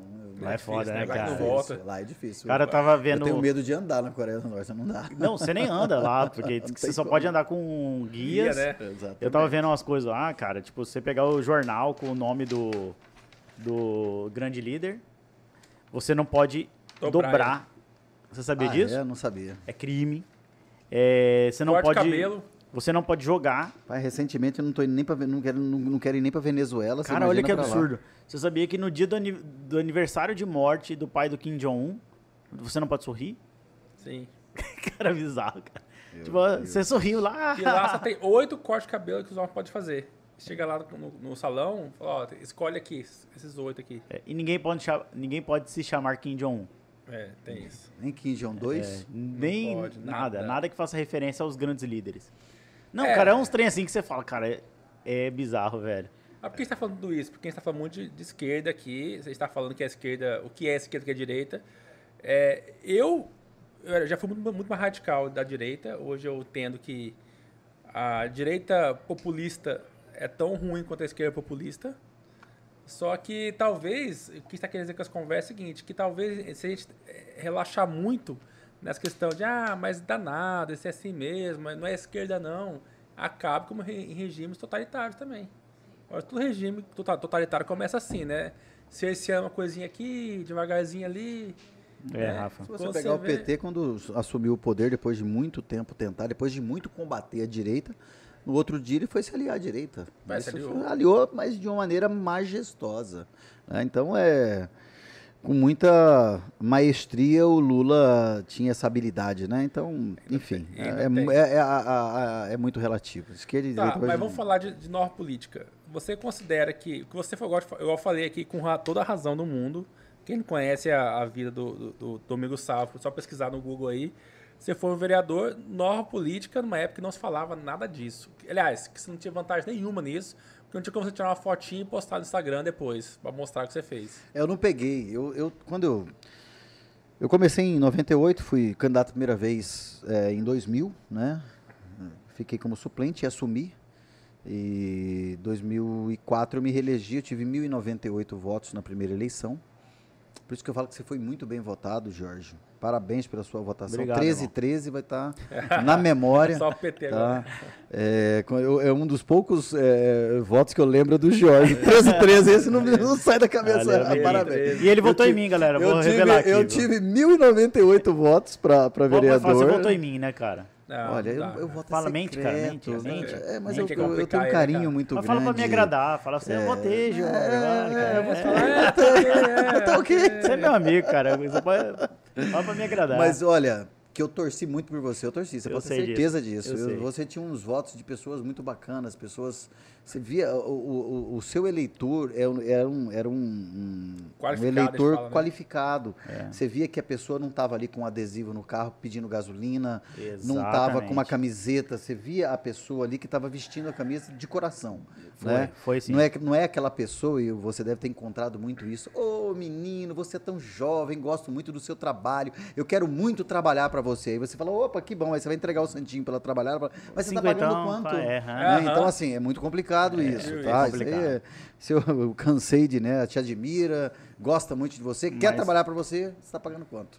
é Mas não vai votar em você. Eu, eu, desculpa, eu não posso votar em você, eu vou votar porque eu estou trabalhando para fulano. É, Esse é o pior crime que eu vejo. Mas, é, assim, né? mas por que eu perguntei isso? Eu quero é. muito saber de você, que você é um cara polêmico. É um cara que eu já fui mais. Hoje é paz é. e amor, é tranquilo. O que difere o velho Domingos lá, que era era nova política, na época ainda não se falava disso. Como é que você olha hoje para a nova política de hoje? O que, que mudou? Você vê assim, não, é... alguém te representa Boa hoje? pergunta, cara. Boa pergunta. Não, eu acho que a pessoa que constrói, a pessoa que faz o diálogo, tá? É, que, que trabalha com uma, com uma independência, é, isso é interessante, é interessante. Isso para mim representa a nova política, uma pessoa que não faz o populismo. O populismo hoje é uma coisa tão desagradável que eu vejo que tem várias Direita pessoas e esquerda, né? Ambas as partes, né? É, a pessoa que fala não por falar não, a pessoa que é base 100%, a pessoa que, que é radical 100%. Então, eu acho que a nova política é aquela política que se constrói no diálogo, uma política que você tem que ser duro no, no momento certo, tem que ser é, até certo ponto independente, né? Mas que traga benefícios para a sociedade. E tem As pessoas têm é, na, na, Câmara? Não, a gente tem sim, a gente tem é pessoas assim. É, infelizmente não são muitas essas pessoas, né? na, na, política de uma maneira em geral. Eu não quero aqui é, pessoalizar nomes, mas a própria sociedade vai dar a resposta nas urnas. Você pode ter certeza disso. Você viu quanto a Câmara Municipal de Cuiabá é, é, renovou e é, vai continuar renovando se não der a resposta para a sociedade. Por quê? Porque tinha uma diferença muito grande na minha época para hoje. Na minha época, a pessoa é, é, hoje ela está aqui. Está aqui, eu estou aqui com vocês, muitas pessoas estão sabendo das nossas ações. E a gente não tinha esse acesso. Tinha. Hoje a pessoa é humilde, uma pessoa que está no seu trabalho o dia inteiro, uma pessoa que trabalha de manhã, de tarde, de noite, ela não é manipulada apenas pela, pela mídia, é, é, ela não é a mídia, a, a, grande mídia, uma parte da mídia, uma parte da mídia podre é, tinha uma possibilidade muito grande de manipular essa pessoa. Hoje a probabilidade é muito menor, Sim. porque a pessoa ouve a contrapartida do outro lado aqui a qualquer hora, a qualquer momento, ela recebe informações, está aqui. Ela ah, tem uma televisão. Lado, muita né? fake news vem, vem das redes Mas sociais o, é, também, é, né? O fake news, ela é. A pessoa vai ter que fazer a, a filtragem. O fake news, ele vai existir. Cara, o meu o fake, pai, o fake news, para mim, sempre existiu. O meu pai virou tiozão. O fake news existe desde a época do. do da, desde quando Hitler Porra, provocou é, a Segunda Guerra. Goebbels, ele tinha um ministro. Goebbels, é, é, é, Goebbels, né? Goebbels. Goebbels. Goebbels era um ministro da, da, da, da, da propaganda é. que cuidava de manipular a população por conta disso, ou seja, fake news, eu falei fake news hoje, fake news sempre existiu desde sempre 1940, Cara, a Segunda meu, Guerra Mundial. e tiozão. tinha pessoas craques nisso. Goebbels é um desses. Meu pai virou tiozão dos Eu vou fazer uma outra leitura. Vou fazer uma outra leitura. Você era o rei dos correios. Era o rei dos Correios. Você acertou é, tá na mosca. Você viu que eu, eu estudei a sua história. Ele mandava, mosca. galera, cartão de Natal é. pra, pra isso, galera. Isso é uma, olha, tá. eu vou contar algumas coisas. Então ninguém alguns... recebeu até hoje, tá Olha, eu hoje, vou hoje. contar é. algumas coisas muito interessantes. Mas o correio entregou? Cara, olha, hoje, eu, tinha, eu mandava com uma certa antecedência. Dois anos antes. eu mandava... eu mandava um pouco antes. É, e, e, na época eu só tinha opção, né? Então, eu vou contar algumas histórias. Assim, eu tinha mais de 30 mil cadastros ao longo da minha vida. Caralho. Todas as pessoas que iam no meu gabinete, eu fazia um programa interessante que era levar os alunos da rede municipal para a Câmara Municipal. Sim. A gente dava uma aula de cidadania, eu entregava uma cartilha é, explicando a diferença dos três poderes. Ninguém fazia isso na Câmara antes, é, né? Até hoje não fazem, nunca ninguém, não fazem isso lá. Eu não entendo tanta gurizada nova, isso. E aí o que, que eu fazia? Os alunos saíam, conheciam o Centro Geodésico da América do Sul, na Câmara Municipal, a história, ali era o Campo do Urique, Campo de Touradas, etc, etc. Aí a gente levava para o plenarinho, lá eles recebiam uma aula de cidadania, recebiam um papel na qual eles faziam as reivindicações. A partir do momento que eles sabiam a função da Câmara, eles faziam as reivindicações para o seu bairro. Massa. Então eu pegava as reivindicações daqueles jovens, né, eu, eu que bancava o ônibus, com a minha verba indenizatória, né? É, eu bancava tudo isso daí, os correios, eu faria, fazia toda essa palestra, bancava o professor, tudo isso. Os alunos saíam de lá tendo uma noção da diferença dos três poderes, executivo, legislativo e judiciário, o que, que, cada um faz, etc. e tal, e já aproveitavam e saíam de lá fazendo a reivindicação para o seu bairro. Que massa. Então eu tinha uma demanda muito grande de indicações, eu vinha com pilhas de indicações. Massa. Cara. Aí o que, que eu fazia? Eu tirava uma cópia da indicação que o aluno fez e mandava uma cópia para casa do aluno. Eu gastava uma fortuna com, com o correio, uma fortuna. Então, todos, ah, 50 alunos. Eu, se os 50 fizessem indicação, eu dava, da entrada, dava entrada no plenário com as 50 indicações pegava a cópia e mandava para os alunos. Aí o que, esperava... que é indicação? Fala para a galera o que, ah, que é ah, indicação. A indicação é? é? quando você aponta um problema em um bairro, né? Pô, ah, meu bairro, ah, ah vereador, meu bairro, eu tô desço do meu ônibus à noite em casa e tá escuro. Então, indica uma troca de lâmpadas na rua tal do bairro Isso indica para quem, Domingo? Para o executivo, ah, para o tá. prefeito, tá. né? É... E aí, Jorge, eu pegava a, a indicação, mandava uma cópia para casa do aluno. E aí, quando a prefeitura respondia para mim, eu pegava a resposta e mandava para o aluno também. Massa. Então eu valorizava muito, eu trabalhava muito com esse público jovem. Bacana, o meu foco Massa. sempre foi. Então, assim, ao final do meu mandato, eu tinha 30 mil e eu fazia questão de mandar a carta de aniversário todos os anos. Eu vou te contar alguns episódios. Quando, por um motivo ou outro, é, o correio não entregava, as pessoas ligavam lá. Teve vários episódios. As minha, a minha secretária que conta, Domingos, Dona Maria, do Tijucal, ligou para você e perguntou por que, que o cartão de aniversário não que chegou. amor, cara. Era uma coisa massa, maravilhosa isso. Aí a gente ligava e eu fazia questão de, de, de passar e, e, ver as pessoas na, que eu estava mandando. E te, tinha alguns casos que as pessoas ligavam e falavam, olha, eu estou ligando para agradecer o vereador, que nem meu marido deu feliz aniversário para mim, mas a cartinha dele chegou aqui. É verdade, tem cada caso que a gente Nossa. conta, que pessoas ligarem lá brigando, falam, olha, por que que meu cartão não chegou? Aí a gente ia ver, aí eu, cadê? Aí voltava, porque tava algum endereço errado, alguma coisa errada, uhum. a gente mandava tava o cartão lá. de novo. Tava lá. E até hoje eu encontro pessoas que falam, poxa, Domingo, saudade de receber seus cartões de aniversário. Mas eu fazia isso de coração. E eu vou falar uma Legal. coisa pra você, não era barato não, Jorge. É. Não era barato. Porque você imagina, eu mandava 600, 700 cartas mês. É, é, é, é mês. Tinha que etiquetar, fazer toda a logística. Hoje você faz tudo por aqui. WhatsApp.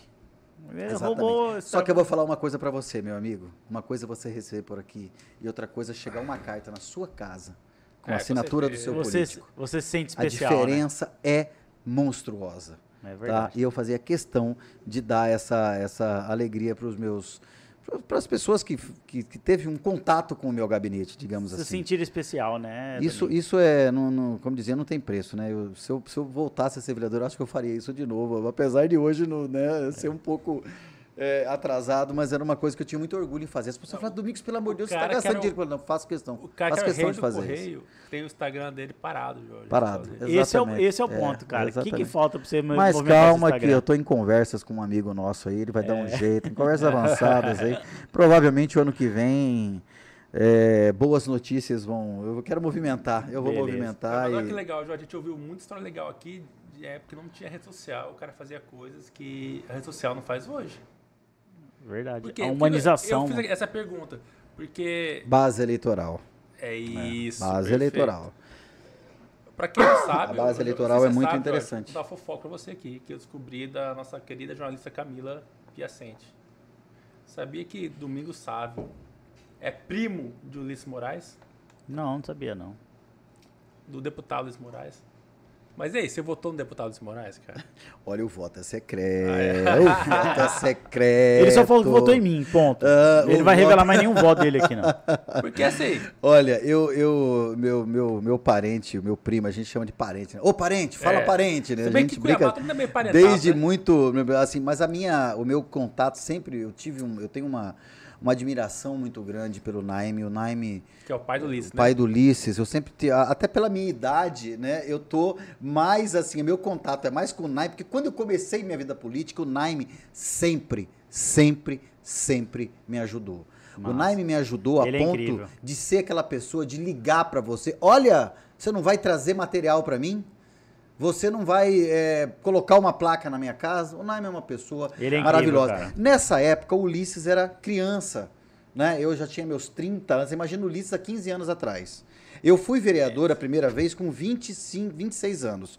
Ulisses, há 20 anos atrás, quantos anos o Ulisses tinha? 10. 10 anos de idade, entendeu? Então, quando eu assumi a Câmara, o Ulisses tinha 12 anos de idade. Quando eu fui candidato à reeleição, o Ulisses tinha 16 anos de idade. Nem pelo né? saco tinha, né? Exa exatamente, né?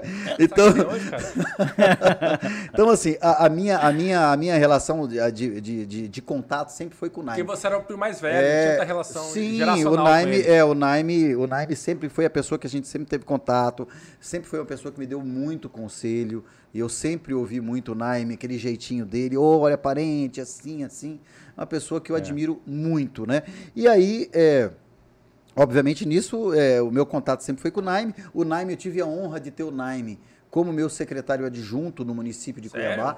Quando eu fui secretário de Trabalho e Desenvolvimento Econômico, eu convidei o Naime para é, ser meu secretário adjunto e, e, e, era uma pessoa que me dava todo o respaldo jurídico para que eu pudesse assinar Nossa. qualquer tipo de, de coisa lá na Dizem secretaria. Que ele é muito técnico, né? Muito, muito técnico. E Jorge, eu fui secretário. De extremíssima confiança também. De extrema confiança, né? Aí o Naime saiu, porque ele recebeu uma proposta é, melhor, né? ele foi para o governo, né? Foi ser adjunto do Estado. E e depois, eu sempre, sempre o meu contato sempre foi com o Naime. E uns anos antes, o Ulisses já vinha despertando essa, essa vontade, né? É, do Ulisses de, de ser político, sempre nas mídias sociais, etc. Mas eu não chegava de acompanhar, porque o meu contato era muito com o Naime. E quando eu era secretário do governo, né, eu ajudei na construção da chapa para que sim, eu ajudei muito, inclusive, inclusive através do Aécio, né? Porra. O Aécio. Então o DC, a gente, o DC estava numa dificuldade muito grande de achar alguém que queria abrigá-los, né? Porque o DC era minúsculo, tinha é, o Eliseu, é. que era um candidato fortíssimo, Aí tinha também, é, era o DC e um outro partido que juntou todo mundo, também o Juca do Guaraná, Guaraná, que o pessoal tinha muito, e tinha um candidato no interior que todo mundo tinha muito medo deles. E o Ulisses, na época, é um não estava sendo não é? Contado. Ele faleceu, né? Eu não sei se era o Bergamin ou era um outro. Além do Bergamin, tem um outro também que todo mundo tinha medo. É o Leandro Félix, de Nova Mutum. Eu acho que é algo nesse sentido, não me lembro, que foi muita articulação na época. E eu falei, cara, eu preciso salvar a chapa do parente lá, né? O, o Naime falou parente e eu abri as portas é, do lado do, do governo para que ele pudesse ser é, candidato e ter aí a sua vitória. Então eu tenho plena convicção de que no que eu pude ajudá-lo, eu ajudei bastante. Eu fiz isso muito pelo Naime, né? Eu poderia ter falado, não, eu não quero. Não, eu não sei, isso, não quero me meter com aqui. isso, mas é, eu bati, eu, eu, fui um dos que bati, bateu. Eu, aliás, eu bati muito duro para que aceitasse o DC. O DC tinha uma chapa que só tinha cabeça, não tinha corpo e membro. Você sabe o que, que, quer dizer isso? Tinha candidatos é. que tinham reais chances de tirar vaga dos outros, porém não tinha um corpo para dar contrapartida, né? Candidato, quando você só tem a cabeça na chapa, é, é complicado, né? Você tem uma chapa é, é, muito, pesa, é muito, muito fraca, né? Porém, com uma ou duas pessoas fortes. E deu no que deu, eles tiraram vaga de outras pessoas, né? Que se diziam aí, se sentiam é, eleitos.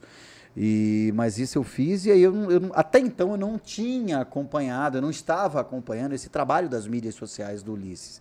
E quando eu vi o tamanho que estava, né, aí foi quando eu te conheci, uhum. é, é, conheci o, o, que namorou a minha prima, o, o Edgar. Edgar, Edgar Bels, Edgar que Bels. foi candidato também, né? Foi o Edgar, te conheci o Edgar. Aí eu fui ver, eu fui começando a ter a noção da dimensão que tava. E o Naime sempre me falava: olha, tá sendo um sucesso, mas eu da, da política ainda, da base, de andar, ah, mas será que isso vai funcionar? Uhum. E deu no que deu. deu, que deu. Na verdade, fez aí quase 19 mil votos, 18 Foi. mil e tantos votos, e virou deputado estadual, né? Então, assim, é, pro orgulho é, nosso, tor torci muito, meu pai é, foi com o Ulisses fez visitas com Ulisses na, na região de Torixoréu, Pontal do Araguaia. É, minha mãe ajudou, a, a família ajudou, Massa. a minha prima Suzana. Sim, a Suzana ah, Domingos, boa. porque Suzana até então era uma, uma pessoa que eu, eu, havia levado para o Estado, né? E consultou a minha pessoa. Domingos, é, votar no Ulisses, falei, vota no Ulisses, parente. A, minha, a irmã dela, a Elaine, lá em Pontal do Araguaia, pediram muito voto para o Ulisses, sempre, né? A gente na família, a gente fez de tudo aí para ajudá-lo e graças a eu confesso que no começo eu achei falei olha Ulisses vai, vai ser uma pessoa bem votada vai fazer o nome né e vai vir forte para vereador e eu não, eu não tinha ideia da, do tamanho que estava a mídia social dele, porque uhum. ele fez uma estratégia muito interessante. Vocês todos sabem, ajudaram. Uhum. É, Rafael ele, foi né? braço o Rafael, direito, esquerdo. O Rafael, Edgar, todo mundo foi braço direito dele. Foram gigantes na campanha, Rafael. Grande é, marqueteiro. Para, parabenizo vocês que foram assim no, com a famosa com o famoso é, chinelão Havaianas, né? Foi, Sem estrutura nenhuma foi. e foi fazendo, foi fazendo. E a gente na correria do governo, a gente não acompanhava muito isso, né? E deu esse sucesso todo, porque vocês estavam aí ajudando nesse processo. E graças a Deus torci muito por ele e graças a Deus deu certo. Né? Beleza. Domingos, quem que é o chefe mais difícil? Mauro Mendes ou Pedro Táxi? Olha, é, são dois chefes que eu sempre tive muito, muita afinidade. São duas pessoas é, que sempre me ouviram, assim, sempre. Eu nunca tive dificuldade com os dois. Tá? O Mauro é um. Eu fui primeiro secretário de Trabalho e Desenvolvimento Econômico do Mauro e Agricultura é, do Mauro. A impressão que dá é que o Mauro parece que é mais maleável, né, cara? Não, o Mauro é um grande gestor. O Mauro é um gestor nato. É, passamos por algumas crises em Cuiabá, o Mauro prontamente detectava isso e fazia ajustes nas contas do município. O Mauro é uma pessoa que gosta muito de números, né? O Mauro, você quer deixar o Mauro feliz, você abre uma planta de, um, de, de, de, de algum projeto para ele. Eu tive essa experiência Sério? com o Mauro. Eu consegui, na gestão do Mauro, entregar duas obras, duas ações, apesar de ser uma secretaria pequena, mas a gente conseguiu deixar encaminhado vários projetos. É, eu consegui entregar a central de abastecimento de Cuiabá. Né? O Mauro deu todo o apoio para que a gente pudesse entregar. Foi uma negociação muito difícil com uh, os permissionários da, do, do, Verdão. Né? A central era um lixo ali no Verdão. Era feio para caramba. E ali, tá? a gente tinha prazo para entregar. Porque se eu não entregue, se eu não tirasse os permissionários do Verdão, porque lá no Verdão onde é construído, foi construída a, a UPA Sim. do Verdão, o dinheiro estava na conta. Se eles não saíssem de lá e a gente não desse start ao início da obra, o dinheiro a gente ia perder. Putz. Então eu tinha duas missões. Uma era entregar e outra era tirar eles de lá e colocar eles dentro da central de abastecimento. Uma era tirar eles da região central e outra eles colocarem eles lá no industriário, no distrito, no distrito industrial. Mas enfim, demos uma grande estrutura para eles lá, inclusive recentemente tive é, uma visita, recentemente fui lá visitar a central e, e, e, também consegui entregar uma central do Cine Municipal no Shopping Popular, né, uma parceria com o Misael Galvão, o Misael havia solicitado, né, nós conseguimos fazer com o apoio do Shopping Popular um Cine que hoje é um sucesso ali no com Shopping certeza. Popular, né, então nós conseguimos fazer essas duas entregas. Na gestão do Pedro também tive muita liberdade, conseguimos entregar aí primeiro os cursos de qualificação nos quatro cantos do estado, conseguimos entregar. Ah, é, cravando, tinha cravando, é, tinha. Oi? Ele tinha uma caravana de curso profissionalizante. Profissionalizante em né? todo o estado, isso muito de apoio com a contrapartida do governo do estado e do governo federal, muitos recursos do governo federal. Já na gestão Bolsonaro, que já pegou a gestão do Mauro, esses recursos foram cortados é, muito, foi muito prejudicada a secretaria por conta desses cursos de qualificação, mas ainda no governo da, do, do, da Dilma e do, da, do Temer, é, nós tínhamos volumosos recursos para qualificação profissional. Qual que é a grande tendência hoje, e hoje já existe em países desenvolvidos, principalmente nos países europeus, é o ensino técnico. Porque o ensino técnico com dois anos, além de ser um ensino mais barato, Emprego. já te coloca no mercado de trabalho com dois né? anos. Uhum. Né? E por isso foi o Mediotech. Mediotech é foi um grande programa do governo federal e era executado pela Secretaria de Ciência e Tecnologia. E nós conseguimos fazer grandes entregas, grandes cursos de qualificação, qualificação profissional com isso. É, conseguimos fazer essa entrega, entregas de cursos de qualificação, entregamos a carreta da ciência e tecnologia, que a carreta, se não me engano, era, era, era a carreta, era a maior carreta do Brasil. Nós conseguimos entregar, hoje está aí, é uma realidade. A carreta percorre o estado inteiro, levando conhecimento científico e tecnológico para as crianças. É, conseguimos fazer o MT Veste, levamos o MT Veste, professor Sérgio Sintra, conseguimos levar. É, o Sérgio Sintra é um cara legal para a gente trazer aqui. Muito legal. O Sérgio Sintra Super tem inteligente. Uma, tem uma experiência é, de história maravilhosa. Uhum. O Sérgio Sinta to, tocou o MT Veste para nós. Foi um sucesso absoluto. Enfim, conseguimos fazer várias entregas. Enfim, cada um tem um jeito de, de administrar, cada um tem uma personalidade. Eu respeito a personalidade de ambos. Eu sou muito grato tanto ao atual governador Mauro Mendes quanto ao ex-governador Pedro Tax. Eu sou uma pessoa é, muito grato a ambos que me deram a oportunidade de ser secretário dos dois. Eu tive a honra de ser secretário de duas gestões quando Mauro era prefeito e tive a honra de ser secretário de duas gestões quando Pedro é, era governador. E também agradeço muito a mesa diretora da Assembleia Legislativa do Estado de Mato Grosso, ao Max, a, a deputada Janaína e em especial ao é, deputado Botelho que Papa me convidou. Bote, exatamente, o Botelho, que é uma pessoa extremamente simples, uma pessoa de um coração muito grande, que Ele é. me Papa deu Bote, essa oportunidade. Um Quando eu saí do governo, prontamente me convidou.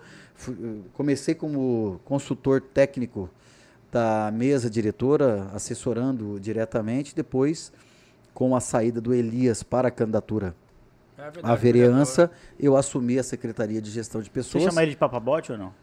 Ah, eu chamei ele de Bota. Fala, presidente, Bota. Mas você sabe, Botelho. você está elogiando ele aí, mas você assistiu o nosso programa que o Botelho participou, o Botelho, sabia que o Botelho já chupou o dedão do primo dele quando adolescente? Assistiu o programa sabia. dele aqui, cara. É. Assumiu isso? É. Isso tem que chamar ele amanhã de Papabote.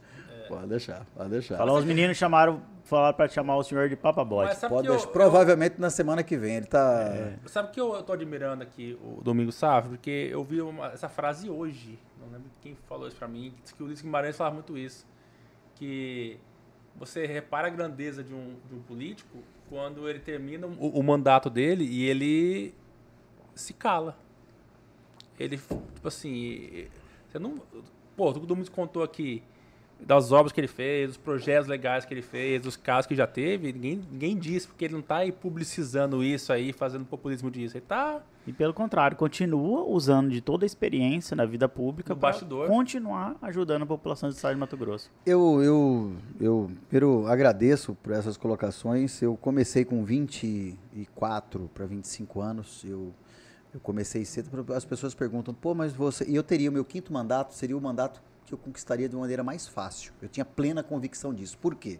O Mauro estava com uma aprovação de 89%. É. Tá? Eu saí da Secretaria de Trabalho com mais de 5 mil pessoas, além dos 30 mil cadastros que eu tinha, eu saí da Secretaria de Trabalho com 5 mil pessoas qualificadas, que era o Qualificar Cuiabá, Qualifica Cuiabá, 5 mil, sabendo o endereço, nome, endereço e telefone de cada um, entregando um certificado para cada uma delas. E por que, você não foi candidato, cara? Não quis. É? Não quis. Não, não, não, não quis oxigenar, Aí, já cara, deu. Eu não queria ser uhum. aquele vereador que. Ah, carreirista, é, né? Carreirista, não. Eu acho que quatro já foi muito. E eu só fui pro quarto mandato por causa da Camila, viu? Camila, é Porque eu já, eu já não né? queria ir no, pro quarto mandato. Aí eu me lembro como se fosse hoje, minha mulher virou para mim e falou assim: falei, ah, amor, tô desanimado, não quero. Amor, professor, olha, amor, o negócio é o seguinte, eu, eu lembro como se fosse hoje. Ela falou, amor, o negócio é o seguinte. Você foi, fez tudo aquilo com a Sanecap, você bateu duro e pá, sai a última vez. Eu falei, não, você tem razão. Tem aí razão. eu saí, botei o bloco na rua. Aí no começo da eleição ela virou e falou assim, pô amor, eu tô saindo na rua com sua mãe pedindo voto aqui, eu não tô vendo nada seu na rua. Eu falei, amor, relaxa, calma. Daqui a pouquinho você vai ver. Passou uns 20 dias, ela falou, não aguento mais ver sua cara na rua. Era carro adesivado para todo canto. Então, assim, fui o quinto mais votado, né? Graças a Deus, agradeço muito a isso. E eu não quis, eu tentei é, é, pegar ânimo, mas eu acho que eu comecei, eu, eu optei, eu acho que um pouco de, de, é, de, digamos assim, vamos colocar assim, eu vou ficar um pouco nos bastidores, tipo, porque eu gostei tanto do executivo que eu me identifiquei muito com o executivo. Se você perguntar para mim hoje, é, Domingos, eu estou com a chave de um gabinete lá na Assembleia. Você foi sorteado para ser para ser o 25 deputado lá na Assembleia. Você foi sorteado. Teve um sorteio, assume lá. Falo, muito obrigado, Jorge. Muito obrigado. Entendeu? Eu sou hoje, eu depois que eu peguei essa experiência Você se descobriu um gestor. Eu Mas, como um gestor, então eu gostei muito da, da, da, área executiva de fazer, do resultado, porque você fica ali na câmara, você e mais 24 no blá, blá, blá. Eu já passei da fase do blá, blá, blá. Eu quero resultado. Você não é mais todo dinheiro, dá, né? Quem dá o resultado é o executivo. Ele dá o resultado, o bom gestor, ele dá o resultado. O legislador começa com aquelas demagogias, ai, papapá, papapá, porque o povo. Isso aí me enojou. E hoje e eu assistia muito isso lá. E o que, que ocorre? O legislador fica lá criando aquele bando de leis, leis, leis, leis que não servem para nada. O bom legislador, na realidade, ele não, ele não deveria ser o bom legislador. Ele deveria ser o bom fiscalizador. Perfeito. Ótimo. Porque o lei por lei, Jorge, lei, você faz lei, você tem bilhões de leis nesse país, mas elas não são cumpridas. Perfeito. Leis não prestam para nada se o executor não, não, é, não as executa. Perfeito, então, assim, para mim, é, é, você ser mais um, eu falei, eu vou ser um inútil aqui na Câmara se eu continuar legislando aqui com o desânimo que eu estou do legislativo, eu vou ser um inútil. E a sociedade não merece mais um inútil aqui. Poderia, mais poderia estar tá lá até hoje, até como deputado. Não, numa já, boa, poderia estar tá lá no legislativo. Ah, estou aqui ganhando meu salário por dinheiro. Não, não, não, vou dar do oxigênio.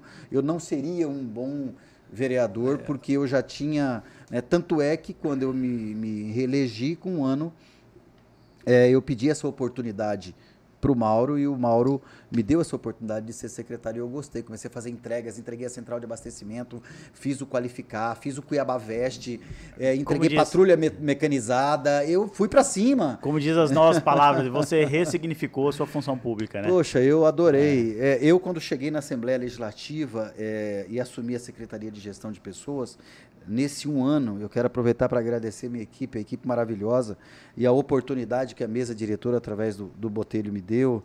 É, nós encontramos lá, o Botelho falou, olha, Domingo, você tem um grande desafio aqui. Nós temos um, um plano de cargos, carreiras e salários parado desde 2018 lá na Assembleia. Eu tinha uma bucha de canhão na mão lá, muito grande, e o Botelho foi...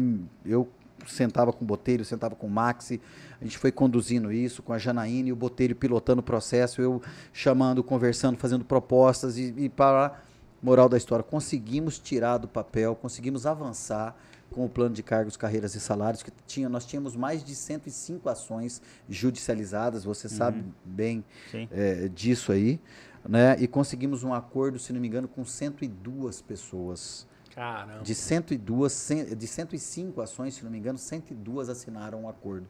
Apenas três pessoas não assinaram um acordo. Então isso foi uma ação da mesa diretora através do Botelho, através do Max, através da Janaína, e que a gente conseguiu costurar ali. Eles me deram toda a liberdade. Domingos faz assim, costura daquele jeito. Conseguimos resolver.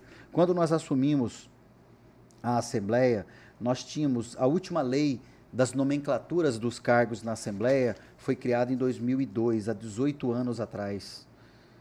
Ou seja, a Assembleia cresceu muito, ou seja, estava dando muito desvio de função na Assembleia Legislativa, por conta das nomenclaturas. Nós refizemos as nomenclaturas, criamos, criamos lá os assessores técnicos legislativos, que permite mais flexibilidade para o servidor comissionado Sim. da Assembleia Legislativa. Massa. Recentemente conseguimos aí é, o RGA já acompanhando é, é, o governo já no mês. Foi aprovado hoje, né? Foi aprovado já no mês de janeiro de 7%. Historicamente, a Assembleia vem pagando a RGA, só deixou de pagar é, nos meses que foi determinado pela 173 lá do Bolsonaro, uhum. que pediu para que suspendesse todo e qualquer tipo de reajuste. A pandemia, né? A pandemia. Cara, é gestão, exatamente. né, Domingos? Então, assim, é a gente conseguiu a mesa, a mesa com o Botelho, com o Max, com a Janaína, Dilmar.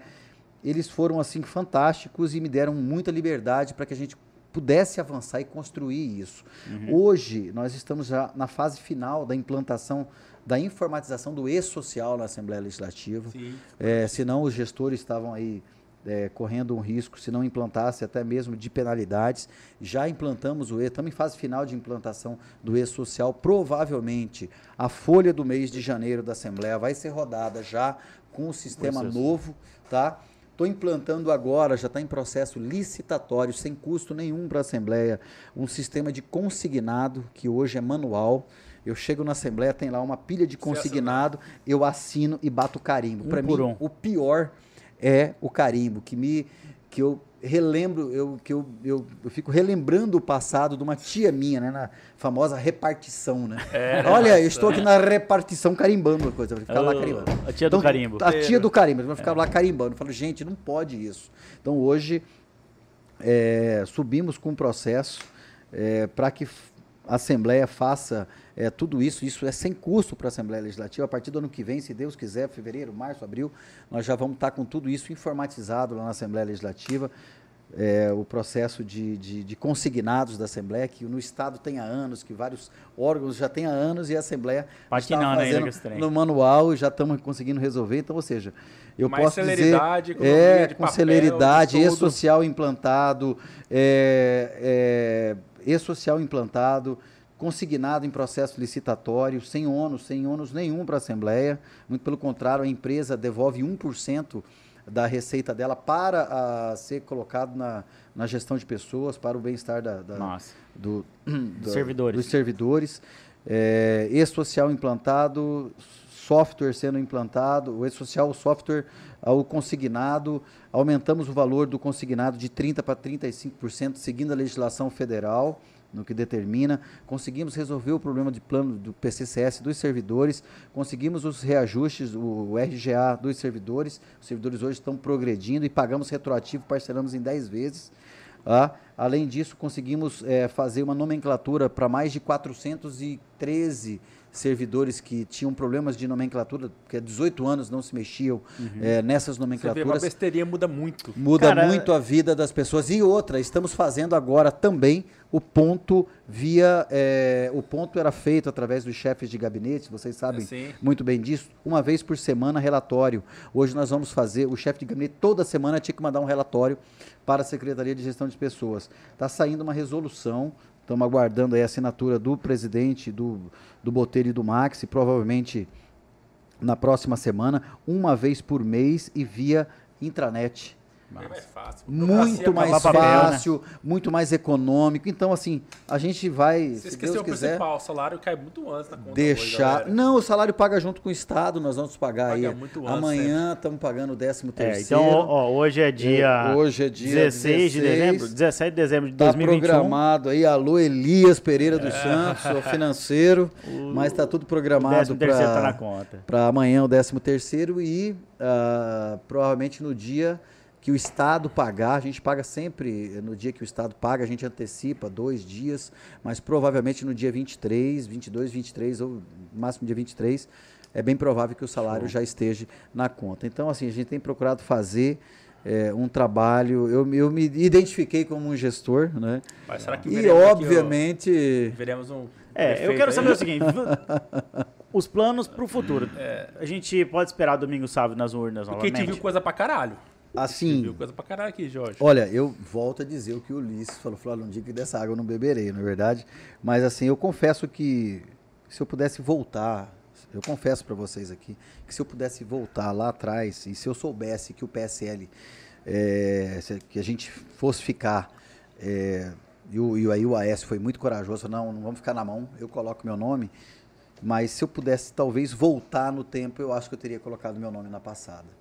Acho que se eu pudesse, só para ir para o debate, uhum. para a gente sentar numa mesa e, e discutir debater, Cuiabá, né? porque a gente discutir Cuiabá, eu, eu desde de 1998 eu conheço esse Cuiabazão aqui nos oh. quatro cantos, eu andei, fiquei um período afastado, mas ainda conheço muita coisa desse Cuiabá. Recentemente dei uma volta no Pedra, no Industriário, é, eu vi o quanto que essa cidade é maravilhosa, é grande, CPA, enfim, nos quatro cantos. Mas eu acho que eu ia para o debate, Acho que você colocar seu nome à disposição é uma coisa interessante. Vota quem quer. Vota não quem tá, quer. Você não está colocando a arma na cabeça de ninguém. Você apenas está dando mais uma opção para o cidadão. Se ele conhecer a sua história e achar que você é merecedor do voto dele, ok. Eu acho que você coloca o seu nome ali, quem define não é a gente, ninguém morre por conta disso, ninguém vai ficar depressivo por conta disso. Só quem tem sede de poder que faz isso. Eu, é, eu não tenho. Já demonstrou que não eu tem, já né? demonstrei que não tem. As pessoas falam, cara, por que, que você parou? Eu não entendo. Todo mundo para só quando perde uma eleição. Eu falei, não, eu não tenho essa, essa ânsia de estar tá lá porque tá, porque eu estou no mandato. Né? Enfim. Eu não, não tenho. Eu acho que colocar o nome sem a obrigação de ganhar, Jorge é, Rafael, é uma delícia. É verdade. Eu acho que isso que eu, eu só me arrependi por conta disso. É colocar um nome sem ter a obrigação de ganhar uma eleição. É. Você vai para um debate tranquilo, você não precisa, vai chegar lá com a sua esposa, com seus filhos, coloca ali para assistir o debate, vai de uma maneira tranquila, conversa, faz o debate de alto nível e deixa para ver o que, que acontece. É Aí a sorte está lançada Será? no dia das urnas, ela vai decidir quem é o melhor para Cuiabá. Se a sociedade achar que você merece 5, 10, 15, 40% dos votos, é ela que vai decidir.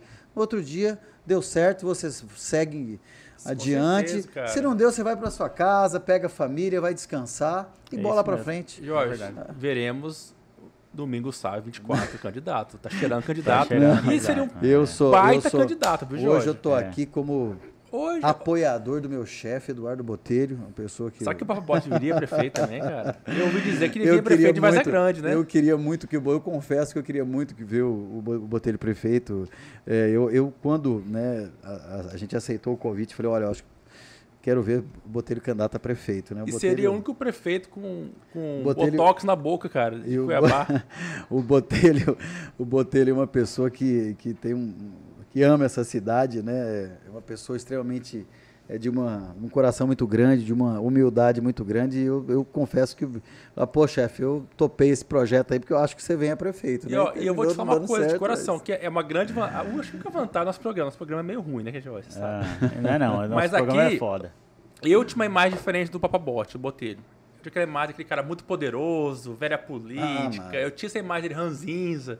Cara, aqui nesse programa, todo mundo mandou feedback pra gente. Cara, cara engraçado, cara humilde. Ele cara, é uma figura. Ele é uma Incrível, figura. Cara. É eu, gostei, eu figura. gostei pra caramba dele. Você se imagina... você vê Botelho, olha, se você é, é uma pessoa que você chamar ele para comer uma, um, aquela, aquele comidão é com ele. É chama ele, ele para comer comida chique não é com ele. É e todo mundo trabalha com ele arroz. Ele é povo, né, cara? O que, a Rose fala dele, cara?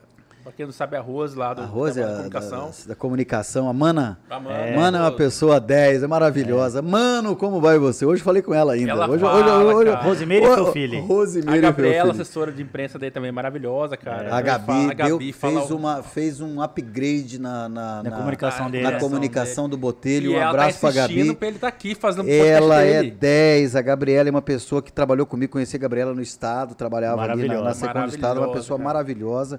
Foi um, um, presente que a gente ganhou ali, a Gabi. E toda a equipe da Gabi, o pessoal da imprensa ali, então, melhorou imagem... muito, e muito, E esse muito. programa mostrou para as pessoas um botelho humano, um botelho gente boa. Tanto, onde você ia ouvir, em, outro, em uma, na imprensa convencional, o botelho falando. Então, eu era adolescente, daí eu tava lá, fui dormir eu era apaixonado por uma menininha do, da minha cidade. daí eu fui dormir na rede, aquela época a gente era pobre, tinha uma rede. Dormi de um lado, meu primo de outro. Eu acordei chupando o dedão do meu primo, achando que tava beijando a menina. Gente, ele falou isso ao vivo aqui. Tá no Tudo Menos Política, tá no programa do Modelo. Eu falei, Botelho, tem certeza que era o dedão que você tava chupando? Eu perguntei pra eu, ele. Eu me lembro de uma parte da conversa que vocês falaram, Botelho, vamos ver se o Mauro Mendes vai te é, atender. É, e atendeu, né? Atendeu, Mauro, aí ele, ele marcou com o Mauro aqui. Marcou. Né? O Mauro vai vir aqui. O Mauro vai, o Mauro vir. vai vir, né? É. Então, assim, eu, daquele dia em diante, eu passei a ficar fã do Botelho. Era um o Pedro que... veio também, o Pedro, veio, o Mauro veio. O Manuel veio. O Manuel veio, veio também? Veio. O Manuel, eu fiz a brincadeira com ele. Ah, e os senadores todos vieram? Falta, falta só o... o pai da Rafa lá. Carlos Fávaro. Ah, o Fávaro, o Fávaro. Ele... Sim, sim. Ah, o Manuel aqui, eu falei, Nenel, o, o, a história do paletó tá superada, foi, foi reeleito. Não nem o que dizer, não vou aqui ficar falando de paletó. Mas posso dar um conselho? Ele, pode falar, Rafael. Eu falei, cara, na próxima faz um pix, cara. Que fudeu, foi dinheiro caindo no chão. cara, ele mijou de rir aqui. E a minha amiga maravilhosa Ieda, assessora dele, falou assim, ali, eu sentado ali. Fala pro meu irmão Popó. Cala a boca, isso aqui. Ele, fala que o Popó, ele, ele, o Manuel saiu perfeitamente. Ele, é, dia de ah, pesquisa. Ah, Emanuel, o Emanuel é uma Cara, máquina política, né? Ele é uma máquina política. O Emanuel, o, Emanuel, o, o Emanuel é uma máquina política, rapaz. Então, o Emanuel é fera. E, esse, e hoje, com esse programa aqui, eu acho que vou conhecer, ao contrário, né? Não é na zoeira, mas um cara que trabalha pra caramba na política, que é o Domingo Sábio. Que gosta de política, né? Gosta de política, que não se envaideceu pela política que fazia a norma política antes de ela existir, que abriu mão de custar na, na, na, carreira política, né, no carreirismo, e poucas pessoas, eu falo poucas do grande público, sabe tanta coisa que já fez, né? Então, cara, essa é a vantagem dos programas. Verdade. Te mostra um lado que ninguém vê, cara. É, eu gostei. Ô, ô, Domingos, muito bom esse programa. Esse foi o episódio número 25. Foi, cara.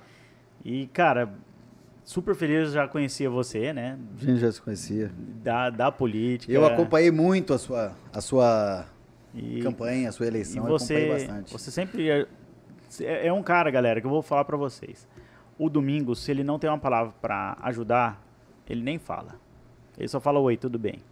É verdade. Mas todas as vezes que eu tive com você, que a gente bateu um papo, sempre você tinha uma palavra positiva e de auxílio. Isso me chamou muita atenção no homem público que você é. Então, assim, o fato de a gente estar aqui contigo hoje é um motivo de muita alegria para nós, para mim, para o Rafael, para toda a nossa equipe. É, sempre que a gente te convidou, você sempre falou, estarei sempre lá na hora que você me convidar. Jorge, só fala o dia. Então, cara, muito obrigado por você estar aqui com a e gente hoje. E as postas estão abertas aqui sempre, sempre, sempre, sempre, sempre. Queria que você deixasse uma mensagem final para a galera. Primeiro, primeiro, Jorge, meu amigo, Rafael, já já tivemos várias vezes juntos, né, já Rafael? Já, já, já, tomamos uma, uma cervejinha. Várias na sua casa Várias cervejinhas lá, né? Rafael fez uma ação muito interessante quando eu conheci ele. Tinha uma, uma, adotou uma cadela. Fui, cara. Você lembro lembra disso, Rafael? Eu o portão da, da Você, Chapada. uma cadela lá na frente da casa, lá não, na eu Chapada. Eu roubei uma cadela que estava sendo maltratada. E maltratada, e ele, rapaz, pegou o carro dele, de repente ele botou a cadela toda... É, é, suja. Verdade. Falei, Rapaz, o menino levou é doido a cadela mesmo, mesmo e levou, Jorge, Era uma cadela, que estava abandonada uma casa. Eu lembro dessa cadela. É, eu, eu acho que a cadela tinha parido umas 10 vezes já aquela Nossa, cadela. Nossa, né? eu tinha esquecido disso, verdade. Cara. E ele foi, falei, rapaz, esse cara é fera, né? Esse cara tem um coração, a gente acha que, você vê, né? Acho que não, né? Não lembro. Não tem coração. Mas assim, o Rafael já, já conheço de muito longa, longo tempo, né? Um certo, de um certo tempo. É, você a gente tem acompanhado nas mídias sociais. Eu me lembro de um dos episódios seus na mídia em plena campanha, quando você chega na sua casa saindo aí, voltando da, da eleição, que você é. faz aquele gesto de tirar a roupa, uhum. dormir e já acordar. É, aquele vídeo viralizou. Eu me, lembro, eu me lembro, viralizou bastante, uhum. eu vi isso, eu morri de rir. Eu falei exatamente, exatamente. eu tinha uma rede, eu dormia com a roupa que eu chegava, cara. Eu acordava no outro de dia. De tão cansado, né? De cara? tão cansado. Você não tem tempo para é nada, né? Mas é isso aí. Eu acompanhei e te admiro também. Obrigado. A sua forma de fazer política. Eu conheci vários eleitores seus, a gente via que eram eleitores realmente de coração. Eu tive muitos eleitores assim, muitas pessoas que votaram no você, em você por admirar, gostar do seu trabalho, por carinho, sem interesses financeiros, etc. Então, parabéns vocês, começaram, então começando, começaram do zero e estão crescendo, está tendo uma, uma, uma, grandiosidade aí o programa de vocês. A gente já ouve falar pelos quatro cantos de Cuiabá, ali na Assembleia é um termômetro para isso. Então eu quero agradecer, agradecer a todos que nos acompanharam aí. E, mais uma vez, colocar à disposição. Espero vir outras vezes aí ano que ah, vem. Com certeza. Com papo. Veremos aqui, talvez, aqui como candidato, vez, hein, Jorge? Sempre é. colocar à disposição. Jamais, hoje não tem essa pretensão. Como eu digo, a gente vai andar de moto no final de semana, ficar com a família, mas nunca digo que dessa água não beberei, não é, é verdade? Agora, uma coisa eu falo para vocês: entre Câmara de Cuiabá é mais fácil você ver eu saindo candidato a presidente da República do que tranquilo, isso aí. Você falou jamais. de moto. Você falou de moto que o Fábio Betti. Fábio Betti, grande Betinho, amigo meu. Betinho, Betinho. Queridíssimo. Fábio tem uma pessoa, tem uma pessoa. Ele mandou o, uma, mensagem. O tio do Fábio, Celso Betti. Esse, essa pessoa, Fábio, manda um abraço pro Celso. Celso é uma Fala pessoa pro Domingos que sempre me ajudou. Que temos uma, temos uma vaga para ele no Ogros. Ah, sim, mandar um abraço. Mandar um abraço pro Remanescente, que é meu motoclube, né? Uhum. Remanescente do Cerrado, mandar um abraço pro Ogros, pro pessoal do Felas, pro Just. Nacionais. Nacional, todo. O pessoal todo fez uma ação social muito boa no final do ano. A gente tá sempre junto aí a gente é, chama a gente de cadeirante, fala que quem tem Harley Davidson é cadeirante, né? Que fica andando devagar. É isso, é devagar, não tem problema, a gente não tem essas loucuraiadas é. de ficar correndo, é bem devagar. A gente só sai, vai, para no lugar, vai fofocar e volta para casa, né? Uhum. Moto com 5 anos roda mil quilômetros, mas é assim mesmo. Mandar um abraço para todos. É, o Celso Betti, o tio do, do, do, do Fábio. do Fábio, é uma pessoa maravilhosa, me ajudou em todas as eleições, um grande conselheiro meu, uma pessoa que eu tenho uma admiração muito grande por ele. Um abraço para Pro Celso, pro Fábio, para todo mundo aí. Ô Jorge, Beleza. tem mais uma pergunta aqui, eu tô lembrando que mandaram aqui, eu tô lembrando onde é que ela foi parar. A do Manso. É, negócio Raul do Manso. Raul do Manso. Ah, do Manso. É Pergunta para minha esposa, se você perguntar para ela, as, a unha dela é toda feita todo dia. Sério? Por conta da manicure, pô. Como assim? Que, que história é essa? o caso da manicure? essa história. Ele já deu o Google faz horas lá. Eu não lembro. que história é essa aí, cara? Rapaz, mas que coisa de louco, né? O que, que é Raul tentaram, tentaram armar e terminou sendo caçado, né? Infelizmente o caminho foi esse, né? Peraí, peraí conta direito essa história. o, na época da. Eu fui o relator da história do Ralph eu e o. Eu e o. Como que chama? Eu e o Pop. A gente foi relator do Ralph lá na história dele do, do da, do travesti. Do a zero. gente era da comissão de ética. E nós relatamos para caçar o mandato dele. E aí o plenário disse: não, não, não chega a esse ponto de caçar o mandato do menino, etc. Eu falei: olha, meu amigo, isso aí você dá seu voto no plenário e dizendo ponto. não o é. relatório. Eu vou colocar o relatório aí você faça essa esse relato para nós, né? Isso, faça essa expressão aí lá no plenário, na frente de todo mundo.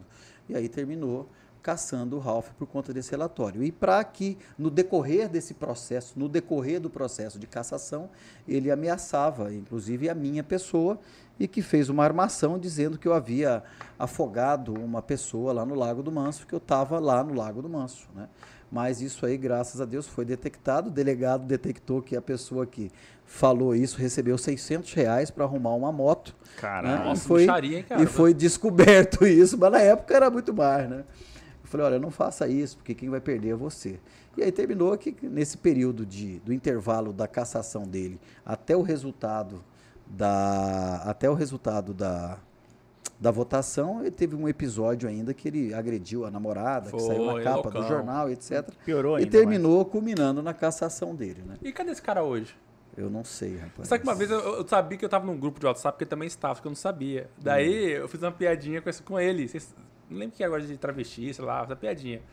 Daí eu me chamo privado. E ele tava no mesmo grupo tava? Ele, Meu Deus do céu. Quer falar pessoalmente comigo? Tá, tem algum problema comigo? Eu falei, cara, tudo bem, vamos conversar. Não, ficou bravo porque me ameaçou, fiquei me bater.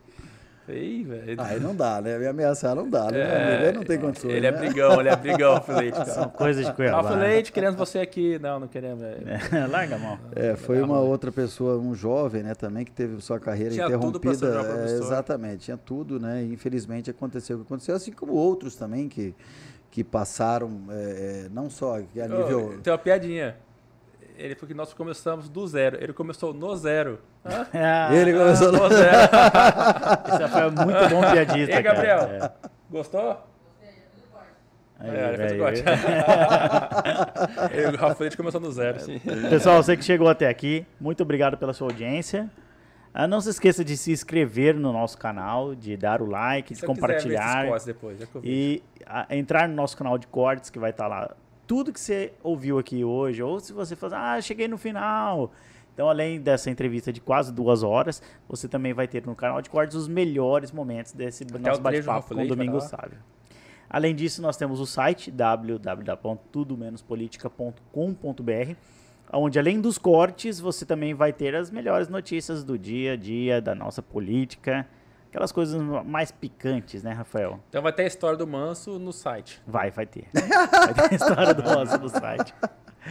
E pessoal, é aí, a gente está no Instagram, acessem, a gente está no Spotify. Acessem o Tudo Menos Político. É. Às vezes você não quer assistir pelo YouTube, tá no Spotify também, Domingos. Deezer, tudo. Aquela galera que gosta Rapaz, de fazer eu corrida. Eu não sei nem o que é esse Spotify, o que, que é, é isso, né? É, é coisa de ouvir, música? música? É, de ouvir música. Ah, Seus filhos sabem, pode saber. Só que essa entrevista também estará no Spotify só áudio. Então, galera, muito, bom, muito, muito bom. obrigado pela sua audiência. Não se esqueça que a política está em tudo, mas aqui é, é tudo, tudo, menos, menos política. política. Valeu, muito obrigado e fiquem com Deus.